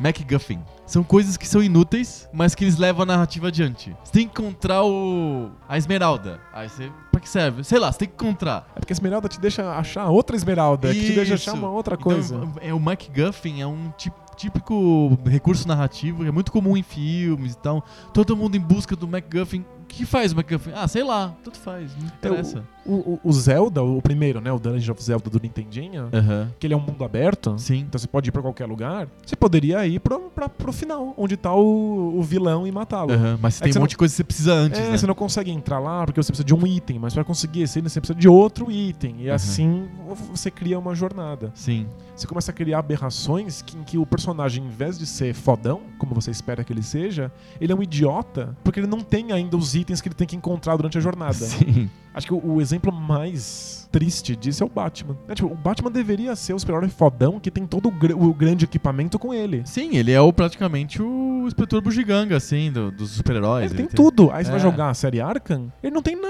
Ele Ele- saiu de casa sem, sem batarangue. Esqueceu. Esqueceu tudo. É, Aí deixou tem- o celular em casa. Por que raios está escondido no meio do cenário um dos itens É. importantes do Batman? então depois de um tempo você consegue entrar numa sala e você acha lá, ah, o batarangue, olha Ah, o- essa- o, o Coisas gancho. escondidas em lugares é um clichê também. Por que, que você bateria na parede e tem um frango assado dentro da parede? Ou moedas. é. Moedas gigantes do tamanho de tijolos. Ou um equipamento caríssimo do- da Wayne's Corporation. né? É, exato, tipo, tá escondido no meio do lixo. Tem uma cena do, do, do Ou no- Arkham. nos, nos fliperamas beat'em up da Capcom, você destrói barris e de dentro do barris tem maçãs gigantescas do tamanho de pessoas que você come pra recuperar life. No Street of Rage também tem o. Maçãs enormes. é. Adoro que punks estão se socando e comendo maçãs porque eles são saudáveis.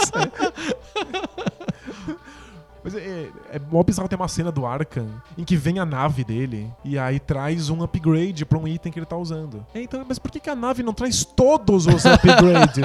Ela traz um, depois vai ter que jogar mais quatro horas pra conseguir o É que próximo o- upgrade. O, o, o Alfred tá elaborando ainda, tá tentando juntar as coisas, ele tá meio confuso.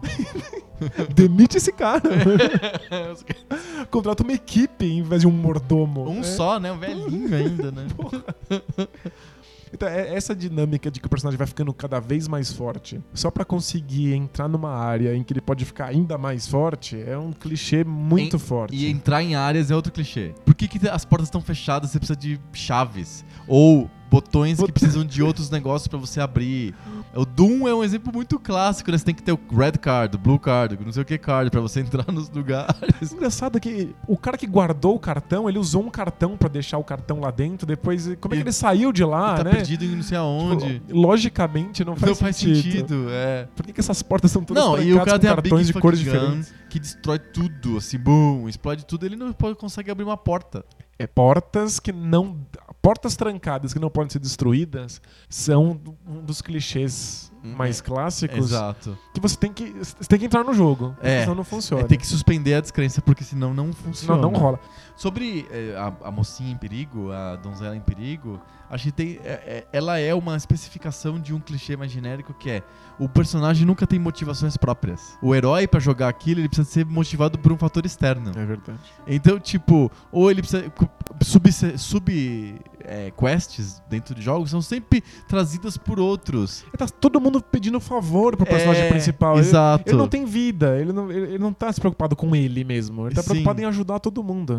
Exatamente. Não sei se ele é bonzinho ou se ele é um idiota, né? Sim, o Mario é um exemplo clássico, assim. No Mario 3, por exemplo, você termina o reino, aí vem uma cartinha falando: Ah, mas tem um outro reino que precisa da sua ajuda. Não esquece, vai lá e tal. E, e no Mario 2. Já acabou o Mario 2? Já, já. É, que ele tá sonhando. Ele tá sonhando, é um sonho. Porra, ele, ele até sonha que tá ajudando os outros, que Sim, saco, É, é, exatamente.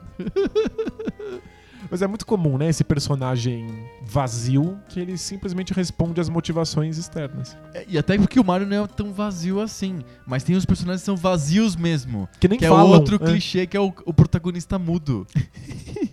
o cara do Half-Life, que eu não sei o nome.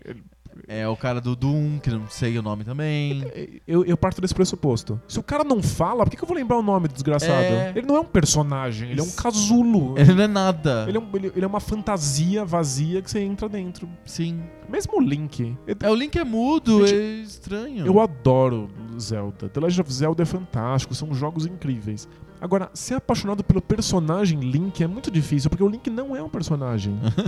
ele, é ele, um, não é na- ele não tem. ele é um casulo, ele não É. tem motivação, ele não tem opinião, ele não tem fala, ele não tem nada. Sim. Ele é só um person...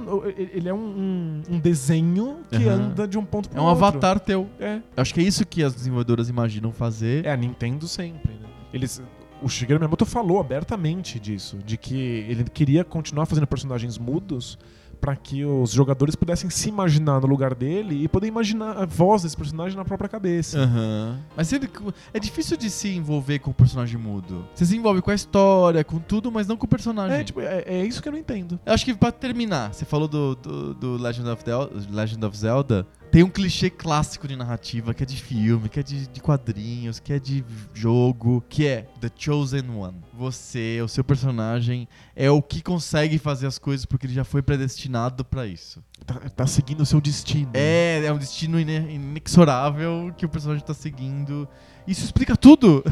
É sempre. É a narrativa do, do herói da sua maneira mais pobre. Sim, Né? ele Você- já foi predestinado, ele tá simplesmente seguindo o, ri- o caminho do rio, tá seguindo o fluxo das águas, assim. Ele não tem vontade, ele não é nada, ele é oco.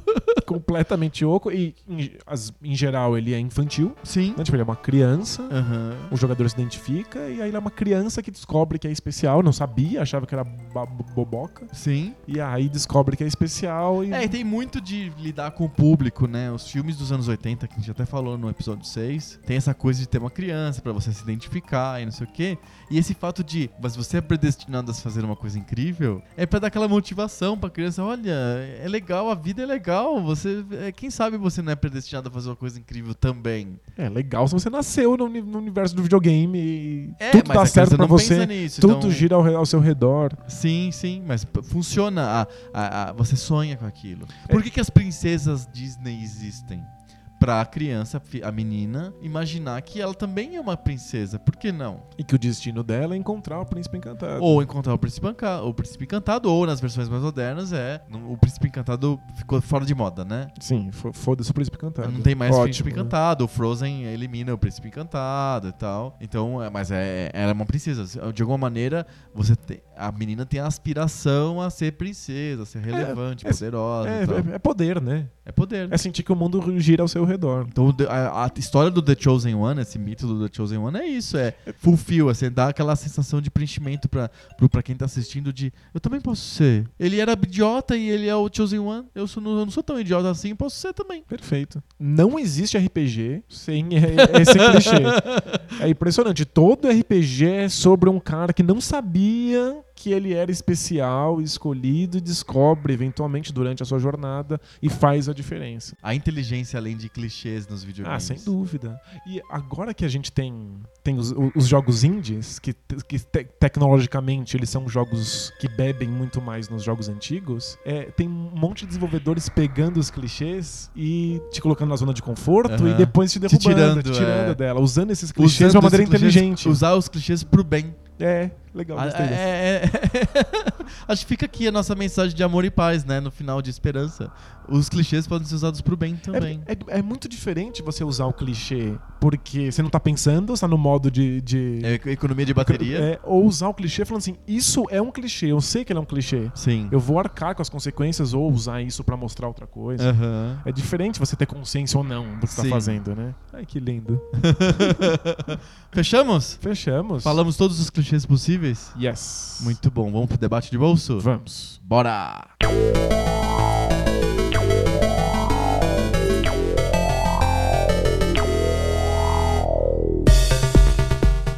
Debate de bolso, a nossa sessão que é assuntos aleatórios. Cada semana, cada um fala um assunto diferente. Na semana passada fui eu que joguei você na fogueira. Agora é o contrário. Hoje você que me joga na fogueira. Eu, eu sempre me sinto na fogueira porque eu tenho que pensar nos temas. então Eu, eu sempre sinto Precisa na pensar em fogueira aí. objetos que estão na sala? Não, hoje eu, vou- eu, eu não vou conseguir fugir muito do tema do Zeitgeist. ah, o Zeitgeist. Ah, meu Deus. É porque ah, tá, tá todo mundo assim alvoroçado. Aham. Porque a Suprema Corte Americana Sim. finalmente tornou le- legal, legítimo o casamento homossexual. Legal. Same sex marriage. Isso. Eu quero fazer um, um, um side quest de- de- desse, desse tema. É, eu queria saber. Qua- quantas horas eu vou precisar trabalhar pra conseguir alguns dinheiros pra poder passar de fase? Eu preciso que você pegue uma esmeralda pra conseguir um cartão azul. É, Né, Eu, eu queria falar sobre casamento. Ah, interessante. É, é, eu queria saber a sua opinião sobre por que, que as pessoas ainda insistem nesse tipo de instituição. Olha só que pergunta profunda. Porque é curioso que o, o- o casamento é uma instituição tão antiga e tradicional e que a gente ainda esteja. Pessoas modernas, descoladas, E ainda se casem. ainda estão todas lutando pelo direito de se atrelar a uma instituição que Muitos de nós sabem que não faz sentido, Aham. que não, não funciona mais, mas eles lutam pelo direito de ter, de ter essa instituição. O que, que você acha sobre casamentos? Então, tem vários aspectos. Casamento é um tema que você consegue ver de um monte de prismas, né? Tem um prisma puramente emocional, emotivo, né? Que é a necessidade de você estar mais tempo com aquela pessoa. P- Compartilhar uma vida com aquela pessoa. Você não você sente compartilhando uma vida com alguém se você não mora na na mesma casa que aquela pessoa. Eu sei que existem casamentos de casas separadas. Sim. Ah, ator da Globo, coisa desse tipo. Tem, existem isso, eu, eu sei que existe, mas parece que você não tá compartilhando a sua vida com aquela pessoa se você não mora com ela. Você tá compartilhando só um pedaço dela. Assim como você compartilha um pedaço da tua vida com o pessoal do trabalho, ou compartilha um pedaço da tua vida com os amigos, ou com o pessoal do bar, sabe? É, se você não mora com a pessoa, você parece que você não tá compartilhando a sua vida com aquela pessoa. Mas Você não compartilha o, co- o teu cotidiano, né? As É. coisas, as- aquelas coisas mais básicas e simples do, do, do dia a dia. Sim, né? você tem necessidade. Além disso, você tem necessidade também de ter uma pessoa que te ajude quando você não consegue fazer as coisas, ou quando você está doente, ou quando você está triste. Ou... Também existe uma necessidade humana de ter uma pessoa constante que você sabe que você vai contar com ela, né? Pega É. pra mim ali. Tá, É, mu- eu- tá é- muito alto. Isso, abre esse pote pra mim, tá muito preso.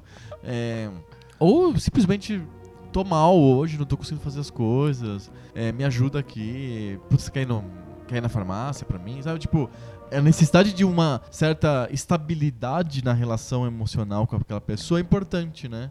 Então, o casamento acho que preenche um pouco dessa necessidade emocional. Então, tem o o primeiro aspecto é o aspecto emocional. Perfeito. É, o segundo aspecto, que é um aspecto. Como que eu posso dizer? O aspecto tradicional é a questão dos filhos. É porque assim, é um problema. O pai tem um, um binding com o filho também. Tem uma ligação com aquela criança. É é dele, ele sente que é dele. É, mas Se- tem, uma, se ele- tem uma questão de posse, assim, né? é, tem uma questão de posse, né? Eu preciso ter posse daquela criança também, porque ela também é minha. E aí, se ela fica só com a mãe e você mo- não mora junto, de alguma maneira você não tá tendo, sendo pai, assim, você perdeu aquela criança. Então você fica junto, então você sente. Então a tradição criou esse modo de economia de bateria do cérebro, que aí você se casa e tem um filho, que aí meio que resolve, você não precisa ficar pensando muito, mas é, primeiro se casa, depois tem um filho. Na prática, a maioria, muitos casais, eu conheço Faz- vários, faz é o o contrário. contrário, é. É, acaba tendo filho, aí eles se viram pra, pra casar, porque não é- eles não se sentem à vontade pra uma pessoa só cuidar do, do filho, né? É, até um, existe um instrumento moderno agora da guarda compartilhada que é mais ou menos isso, né?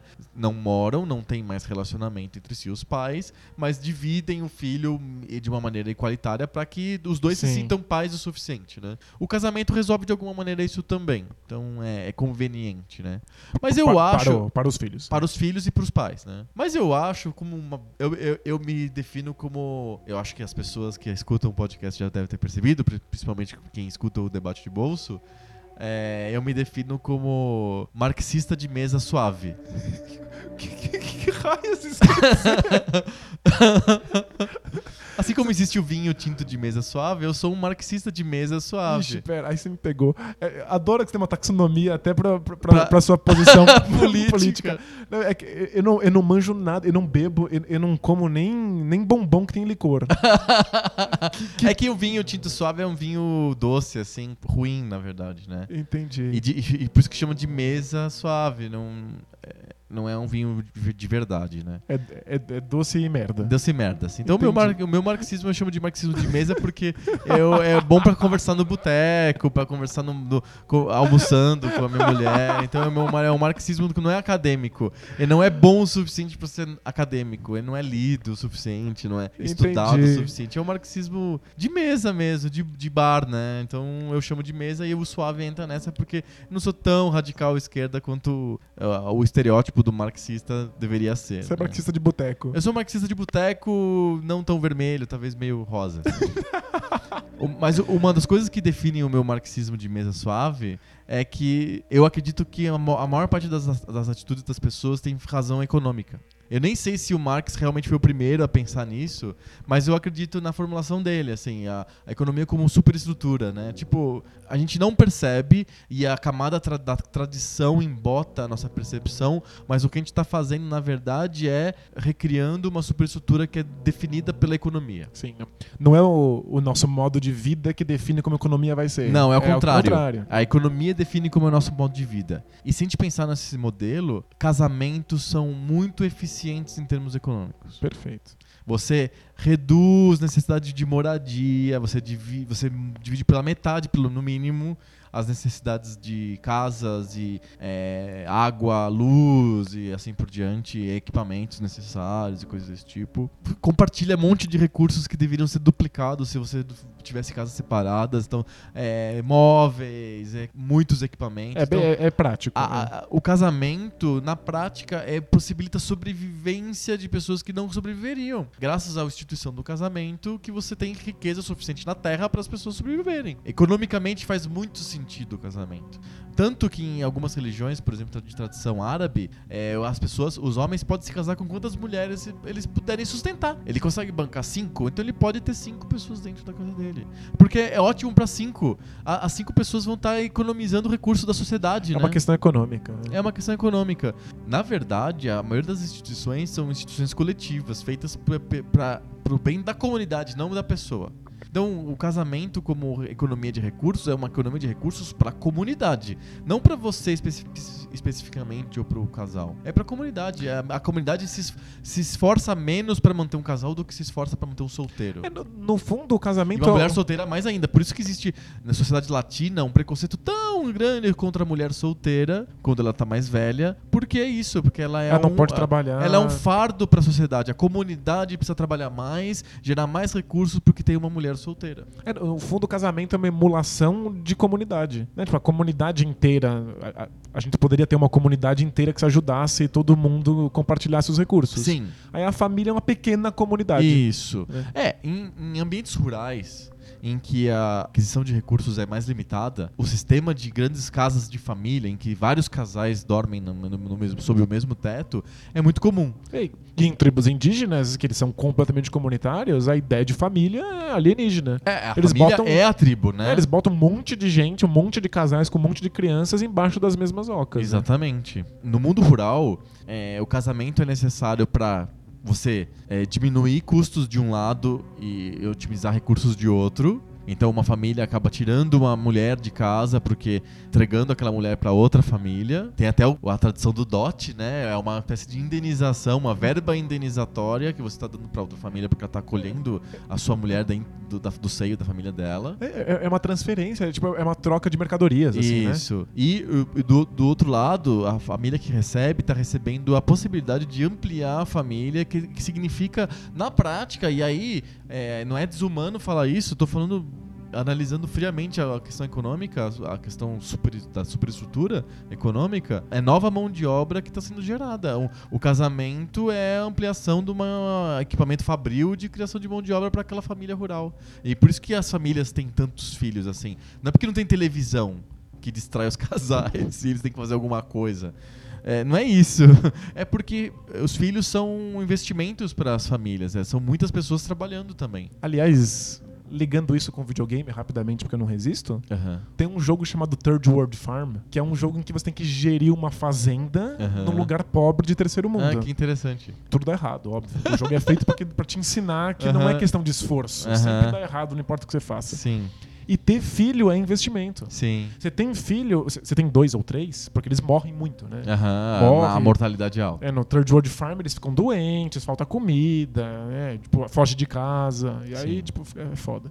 Mas aí você tem um monte de filhos, você escolhe qual vai estudar Uhum. e qual vai trabalhar na fazenda. Sim. Porque pra ir pra escola, a escola é longe. Aham. é um Puta investimento. Puta investimento. E aí, se se for mulher, em geral você manda pra escola porque aumenta o- a educação dela. Ela consegue maridos ela bons. consegue maridos que melhores. tem dó, pagam dotes maiores, né? A inden- A Então- verba indenizatória é maior. Então, f- fica a dica do, do Third World Farm. Sim. Que é um jogo sobre isso, assim, que te, te coloca na prática nessa situação medonha e mostra como a família é uma questão econômica. Sim. Então, o- voltando ao tema, então casamento é uma questão econômica. E aí tem um- tinha um fenômeno, eu não sei como que. Eu acho que ainda existe esse fenômeno. Que é o fenômeno do público gay muito endinheirado.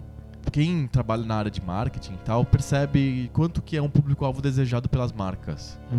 É o público gay urbano. Porque é um público que, a princípio, ele tem dinheiro de sobra. Ele, ele é homem, ele trabalha e ele tem as mesmas condições é, de trabalho e financeiras, de salário, do que um homem É, heterossexual. estatisticamente, por ser homem, ele tem salários maiores, Maiores. mais oportunidade de trabalho. Sim. Geralmente ele não é casado, porque ele não podia evoluir na vida e sobra, começa a sobrar dinheiro. Eles são caras endinheirados, assim. É um fenômeno muito urbano, tem muito, muito comum em Nova York e tal. O gay solitário muito endinheirado. E que não, não, não gasta dinheiro com os filhos, gasta Não, é, consigo mesmo. Consigo né? mesmo. Então ele viaja muito. É uma indústria nova. Mas é isso. Acho que meio. Talvez é uma resposta fria e seca que não crê em cracker. Mas é, é mais ou menos isso, assim. Casamentos são. tem vários vieses e esses vieses são tão relevantes e tão fortes que mesmo um cara muito pra Fentex acaba tendo a necessidade de se casar. Eu só eu, eu entrei nisso porque Você ficou pensando, pô, os caras são é, gays pra Frentex, eles são, tu- é, assim, eles vi- viveram um monte de merda porque eles são, a princípio, diferentes da sociedade. Por que eles querem se casar, que é a coisa mais careta e quadrada possível, né? Exato. Mas é que não, não é pelo símbolo. É, quer dizer, talvez seja pelo símbolo de poder fazer porque, simplesmente Tem- porque. tem- mas eu te dou mais coisas frias e, e- e calculistas e marxistas de mesa também pra você. Sobre casamento gay. Mas continua, vai, fala. Mas é, é- é porque faz sentido. É, é- é uma instituição que, mesmo que você corte toda essa a ideologia e toda a bagagem de filme, de Hollywood que você tem do cinema, ainda é uma instituição que faz sentido do ponto de vista prático. Sim, E do, do ponto de vista para a comunidade. exato, pra comunidade é bom.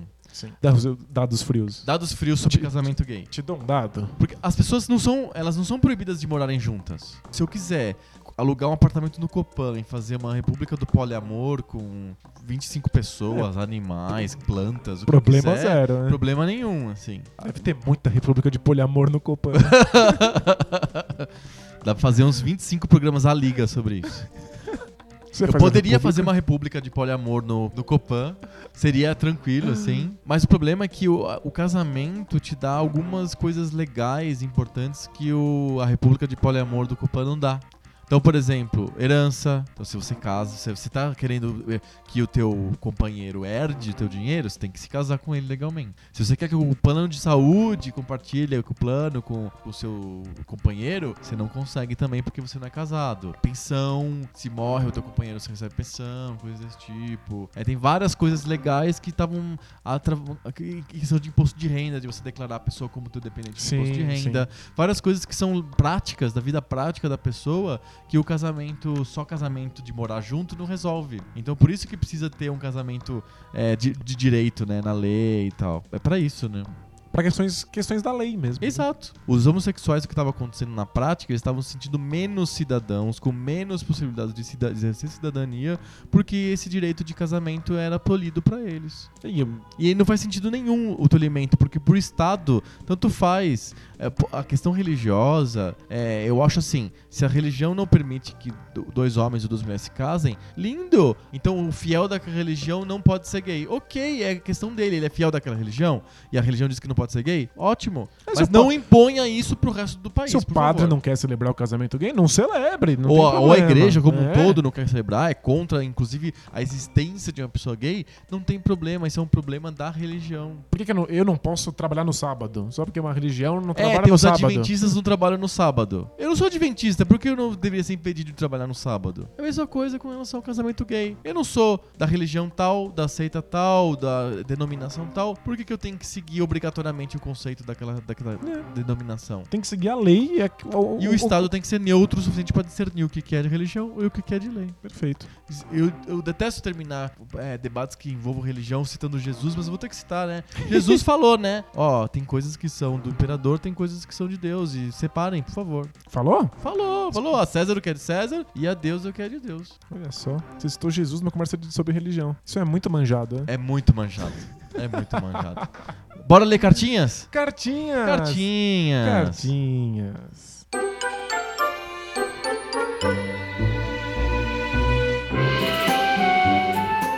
Cartinhas. Cartinhas. Várias cartinhas, muitas polêmicas. A gente vai ter uma sessão de cartas longa hoje.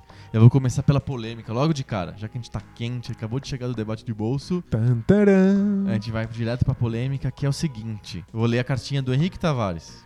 O Henrique Tavares falou assim que ficou desapontado. Na verdade, ele ficou muito desapontado. Porque ele considerou injusta a crítica que eu não, mas você, Danilo, fez ao filme Mad Max. Ao novo Mad Max. Ai, meu Deus.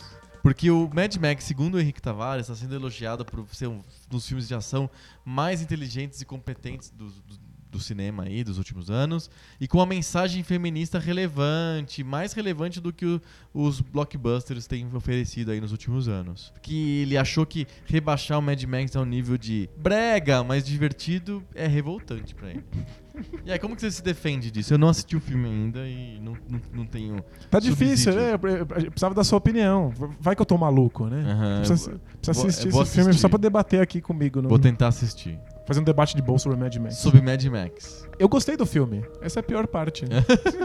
eu gostei. Eu, eu achei o filme super divertido, achei o filme legal. Tem algumas coisas muito interessantes acontecendo ali. Tipo, não é qualquer diretor que consegue segurar tanta ação Uhum. tão exagerada durante duas horas, né? Tipo, não, isso, isso não é bolinho. Então ex- existe muita habilidade pra fazer isso funcionar. Existe uma personagem mulher muito forte que a gente não costuma ver em filmes de ação e que isso, isso já é um diferencial pro Mad Max. Mas o, o filme não tem conteúdo suficiente pra você dizer que ele é uma mensagem feminista. Aham. O próprio diretor falou isso. Tipo, ele- o filme dele não é um filme feminista. Ele só botou uma mulher num- com um personagem forte que participa. Tipo, ele não tem uma agenda. O filme não tem conteúdo suficiente pra ser encarado como essa grande pérola cult que as pessoas estão lidando. É um filme de ação feito pra ser divertido, que calhou de ser feito por uma pessoa inteligente. Mas é só isso. O fi- O filme tem um monte de clichês. É, é, por exemplo, é que a gente falou sobre clichês hoje. Qual que. Me, me cite alguns, assim. Cite 15. 15 clichês? 15 clichês começados com a letra B. Essa coisa de parece que morreu e não morreu. Sei. Essa jornada tem que sair do ponto A até o ponto B, aí quando chega lá não dá certo. Pare- é- é, parece o Toad, assim, eu esperei o Toad aparecer e falar. e falar, "A princesa- não é aqui. A princesa está em outro castelo. Aham. É, é simplesmente bem executado, tecnicamente. Aham. Mas o, o filme é uma série de, de clichês. Ele não tem muito conteúdo, não tem muito o que tirar daquilo. É um filme bom, mas pra você perder sua cabeça, assim. para você não ficar pensando muito na Aham. vida. É o clássico de Hollywood, é um great escape, né? É um lugar pra você distrair, né? Sim, é que alguns, algumas das coisas que o filme faz são realmente muito bem feitas. Né? Aham. É diversão. é- a gente precisa definir, assim, o- do que, é, que a gente é, tá falando. É, boa. É, Eu, eu, eu acho que eu falei no episódio passado que o Mad Max, eu perguntei pra você se era filme pipoca. Isso. E aí você falou, é, é, é, é filme pipoca. E aí as pessoas ficaram ofendidas no post, nos comentários do post, porque a gente classificou o Mad Max como um filme pipoca. Daí Eu fiquei pensando, o que seria um filme pipoca? Se o Quão- Mad quão Max não é? bobo, é, quão bobo tem que ser um filme pra ser filme pipoca? Então, comecemos assim. Não é demérito ser um filme pipoca. Se o filme tenta, se o filme quer ser um filme pipoca e consegue, ele é um filme muito bem sucedido. Pipoca. É ué. ótimo. Uhum. Né, se eu vou, eu, eu vou no cinema, eu não fui no, no cinema esperando um- uma obra de arte no Mad Max.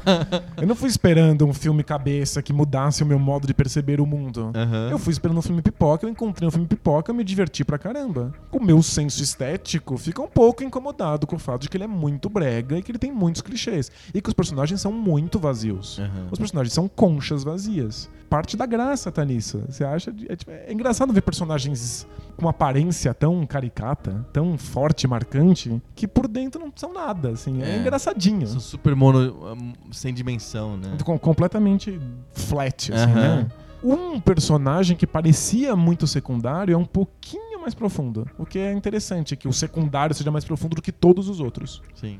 Mas eu não fui esperando personagens ultra complexos. Eu fui esperando um filme pipoca. E eu encontrei um filme pipoca muito mais bem feito do que os outros. E eu entendo que as pessoas surtem. Porque, como um filme de ação, ele é muito competente. Mas ele é o que ele é. Ele não é um filme com mensagem feminista. Ele não tem uma agenda. Ele não tem um, um plano de. Que, que vai mudar a sua ideologia. Não, não é sobre isso. Então, pra resumir, é bom. É bom. É um bom filme. É um bom filme. É um, é um filme que cumpre ao que se- o que se propõe. Então é bom. É bom, eu juro, eu só, eu só não. Eu fico confuso, assim. Tem pessoas realmente encarando o Mad Max como se fosse um filme de arte. Como se fosse, tipo, alguma coisa que explodisse miolos e te mudasse o modo de ver o planeta. Não entendo. Fechamos então sobre Mad Max? Mad Max? Espero- Página virada? Espero que sim. E vão só, só chegar os comentários. Ai, ai, ai. Tá bom, antes de falar de videogame, vamos mais um assunto espinhoso. Eu tenho que ler o e-mail do Felipe Brum, que ele não fala de videogame, ele fala do debate de bolso. Ah, Ele escutou o último Pixel, sob- que foi sobre. Eles Quer com- jogar de novo? Sobre remakes e sobre reboots. E ele escutou o debate de bolso sobre o, o- a Maioridade questão da penal. maioridade penal. Então ele fala aqui que ele, ele percebeu que a gente é contra a Sim. diminuição da maioridade penal, é verdade, somos contra. Ele é a favor. Ótimo. É bom que ele tenha um contraponto pra nossa voz. É, ele acha que se a pessoa tem capacidade de matar ou roubar alguém, ele tem que pagar por isso. Ele acha que, ao contrário de muitas pessoas, ele acredita que a prisão ou o sistema penitenciário deveria ser diferente do que é hoje. Sem Sem dúvida. dúvida. É, acho que a gente não tá em discordância, não. Não. É, ele, ele vê que nos Estados Unidos, em alguns estados, os presos são usados, entre aspas, né? É um termo forte, né? É, como mão de obra para as construções e coisas desse tipo na cidade. Troca de anos de prisão. É, diminui a quantidade, o tempo de prisão que a pessoa tem e é usado como mão de obra gratuita. Um monte de coisa pra falar sobre Tem um isso. monte de coisa pra falar sobre isso. O Bra- ele acha, o Felipe, ele acha que se o Brasil, ao invés de deixar várias pessoas que fizeram besteira juntas no mesmo lugar, sem nenhuma atividade, eh, podia usar essas pessoas como mão de obra pra trabalhar em construções e coisas desse tipo, ou limpeza, etc, etc.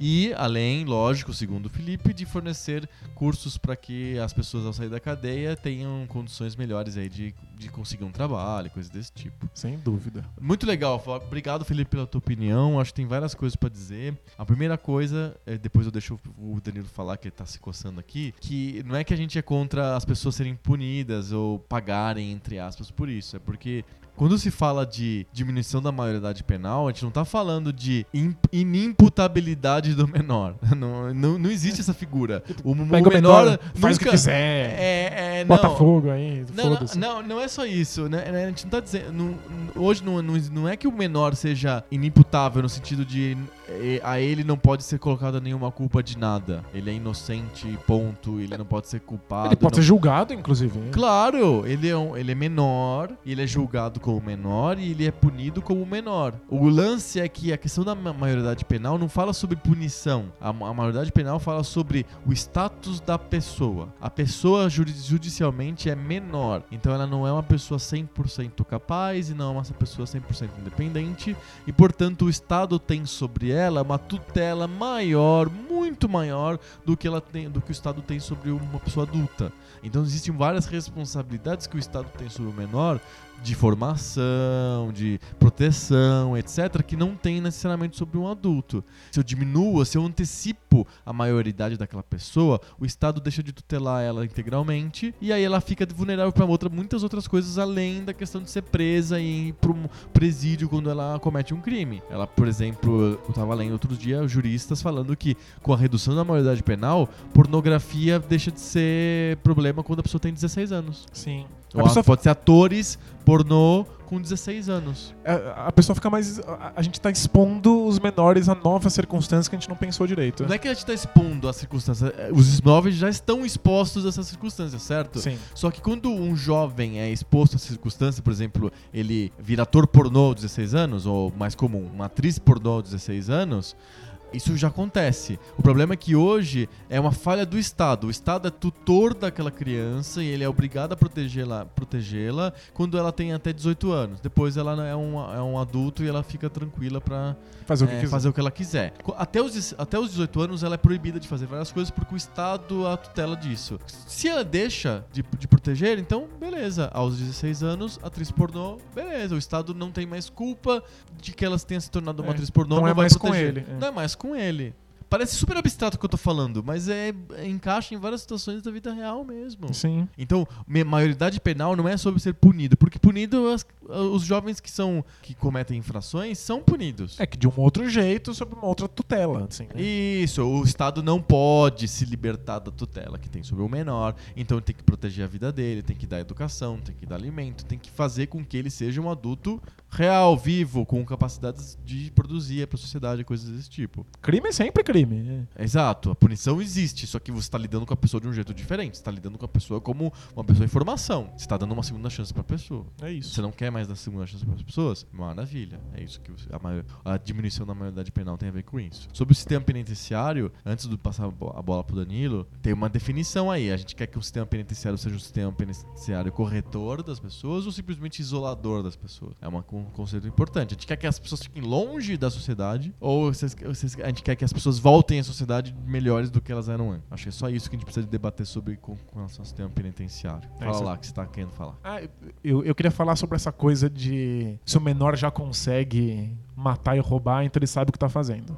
U- Uma criança de 4 anos de idade, que não faz a menor ideia do que tá acontecendo, tá perdidona, Sim. ela tem vontade de ter uma coisa, ela acha que ela merece a coisa, ela vai lá e pega. Aham. E se- quando ela odeia alguém, quando alguém foi chata com ela ou impediu ela de comer sorvete, ela fala que quer que você morra. Aham. E se ela tiver um revólver na mão, talvez ela desse um tiro. É da- acho que vale vocês darem uma lida no Senhor das Moscas, né? Pois é, É sobre isso. funciona. E- Então, tipo, crianças conseguem roubar e matar justamente porque elas não sabem o que está acontecendo. Elas não conseguem, elas- elas não têm percepção de história de longa duração, elas não entendem a, a- a relação de causa e consequência. Ela quer a coisa, ela vai lá e pega. Ela tá com raiva, ela vai lá e te ataca, te dá um soco. A- O que a gente faz com a criança quando ela faz isso é educar. Então, com- com 16 anos, você já ainda tem alguém que ainda está nesse processo de formação. Ainda não entende que o fato de que ela quer uma coisa não é razão suficiente para ela pegar essa coisa. Então, você tem que mostrar, você tem que dar para ela a noção de história, de tempo, de duração, de que no futuro ela vai conseguir isso caso ela passe por, por determinadas etapas. Assim como a gente educa alguém que rouba aos 4, a gente deveria educar alguém que rouba aos 16. E aos 18, e aos 20, aos 30. Mas é que nessa idade, que eles são ainda, obviamente, em formação, é ainda mais importante a educação. Sobre colocar Deixa eu só os... come- comentar uma coisa que é, depois dizem que a gente não discorda, né? É, eu acho tão legal que a gente tenha pontos de vista complementares. É, eu falei sobre tutela estatal, você falou sobre formação psicológica da pessoa. É, é, A gente tem abordagens diferentes. Diferentes. ela- Sim. A gente concorda no, no cerne, mas a minha abordagem é diferente da sua. Né? Perfeito. Sobre colocar os presos pra trabalhar. A ideia de que o cara tá preso num lugar, tipo, completamente isolado da sociedade. E aí ele trabalha, e aí o fruto do trabalho dele ajuda a sociedade, mas ele não está na sociedade, pra mim é muito perigoso. Aham. Porque você tá realmente usando uma mão de obra de um cara que não está inserido e nem vai ser quando fo- for solto. Se você fala assim, ó, tem uma categoria de pessoas da sociedade que são presos e eles trabalham de graça pra gente, você tá, desculpa, amigo, mas você tá reeditando a escravidão. Você tem pessoas que são alheias à sociedade, são negros, ou são índios, ou são de outra religião, ou são de outro povo, e eles trabalham de graça pra gente. É que tem, tem um, eu, eu já usei esse argumento muitas vezes e o que eles me respondem é: mas o cara cometeu um crime, ele merece. O problema é, É que eu- eu- é- quando você é- olha na história, o negro não tem alma, ele merece. Quando ele foi escravizado É. no século XV, Aham. o judeu tá destruindo a economia É, matou da Jesus, Alemanha. pô, é. Ele matou Jesus, então ele merece. Tipo, a ideia de ele merece é uma questão ideológica que agora, nesse momento histórico, a gente não consegue ter certeza de se o modo que a gente pensa sobre criminalidade é o correto e sempre vai ser. Exato. É o debate de bolso 2 já. É, A gente se afundou nessa merda. Mas valeu, Felipe. Eu- eu- o que eu falo pra todo mundo é: discorda da gente, você não é marxista de mesa suave, você é liberalista de mesa suave ou, ou liberalista tinto seco. Coloque a sua opinião, conversa com a gente, a gente está disposto a debater Inclusive sobre videogame, né? é sobre videogame, sobre qualquer assunto que você quiser, sobre Mad Max, sobre maioridade penal, a gente tá super Mad Max disposto. não. Chega de Mad Max. Chega de Mad Max. Última cartinha, pra gente encerrar. O programa não ter 50 horas de duração. É a cartinha do Ronaldo Viana. O Ronaldo é de Ribeirão Preto, São Paulo. Ele tá curtindo bastante o podcast, ele acha os episódios muito divertidos, a gente Eba. discute bem os assuntos. Obrigado. Oba. Ele acabou de escutar o episódio 9, que foi sobre é, remix e reboots, e ele. que A opinião dele é a seguinte: que ele tem a impressão que a gente vive muito do passado. A gente? A- Eu e você? Não, as pessoas. Ah, o- tá. Ufa. Todo mundo. Mas eu, é, eu, eu um pouco vivo do passado, sim. Não tem problema, desde que você tenha consciência disso, não Pois tem é. problema. É, ele acha que na indústria dos games isso sempre aconteceu muito, principalmente a partir da geração passada de consoles, que é 360 e é, PlayStation 3, ele deve estar falando. Uhum. Já que a produção de jogos, segundo o Ronaldo, ficou mais cara e aí eles tiveram menos franquias novas e mais sequências. Faz sentido o que ele tá falando. Ele tá falando assim: é tão caro fazer um jogo que é mais, melhor ir pro caminho seguro de você relançar um jogo ou de continuar uma franquia do que fazer uma coisa nova. Assim como eu tava falando que os filmes são tão caros, mas tão caros, que é mais seguro você botar um monte de, de, De clichês. clichê lá. Exatamente. pra Garantir audiência. O- atualmente, ele tá, o Ronaldo tá jogando o Resident Evil HD Remaster, que é uma remasterização do remake. Isso. é. O remake é de GameCube. É, E o remaster é pro. é pra todos os consoles de todas as gerações possíveis, inclusive pra computador. Tem no Steam. o meu- eu comprei o meu de Steam, que era mais Sim. barato. E é simplesmente o mesmo jogo da versão GameCube, Só que mas agora, remasterizado. agora em HD Em HD. pras novas televisões. Exatamente. É um remaster do remake. E o legal é que o, o- a versão remaster do GameCube torna o Resident Evil, que foi muito inovador na época, inovador de novo, mas com novas coisas. assim. É, ele fala, o Ronaldo fala aqui. Ele diz que essa versão é a, a Capcom adicionou novas áreas, colocou inimigos novos, puzzles que não existiam, coisas desse tipo. E, e que na versão nova do HD tem mais novidades ainda com relação à versão do jogo cubo. Eu não achei as novidades ainda. não. É, dá uma, dá uma olhada aí, o Ronaldo tá dizendo que tem, que é bem bacana. E ele, eh, complementando, o Ronaldo diz que ah, esse remaster ele representa uma, uma forma de reviver a experiência do passado que os jogos mais novos não conseguem transmitir, mas com adições que dão uma renovada no gameplay do jogo antigo. É, isso são remasters que São bem feitos. são bem feitos. é. Aham. Tentativa de tornar um jogo que já foi relevante, relevante de novo, mas por outro motivo. É. Por isso que o Ronaldo acha, pra terminar, que o Final Fantasy VII que vai vender bem, mas que a Square vai ter que se dar uma rebolada pra inventar coisas novas pra colocar dentro do, do jogo. Pra É. não ser um remaster só, simplesmente uma versão com gráficos melhorados. Então, Eles já avisaram que o Final Fantasy VII novo vai ter novos elementos de jogabilidade, assim como o Shenmue. O Yu Suzuki já falou que o Shenmue 3 vai ter coisas que vão deixar todo mundo surpreso. Então, o Yu Suzuki deu a entender que ele vai criar novos elementos de jogabilidade que talvez se tornem padrão na indústria. Então, é, Uau! é um jogo novo que vai tentar inovar não com as mesmas coisas de 99, vai tentar inovar com coisas novas. Isso é muito né? legal. Essa é a essência do e-mail do Ronaldo. Bem legal. E façam que nem o Ronaldo. Querem complementar alguma coisa que a gente falou? É, dar opinião sobre algum jogo, uma É, novidade? não precisa só discutir com a gente também, pode... Pode elogiar, a gente gosta de elogio também. Fechamos, Danilo? Fechamos. Depois de 225 minutos de gravação, Meu Deus, eu preciso dormir. bora nessa que semana que vem tem mais. Mas o quê? Mais conversa nova. Sobre videogame velho. É isso aí. Falou! Tchau.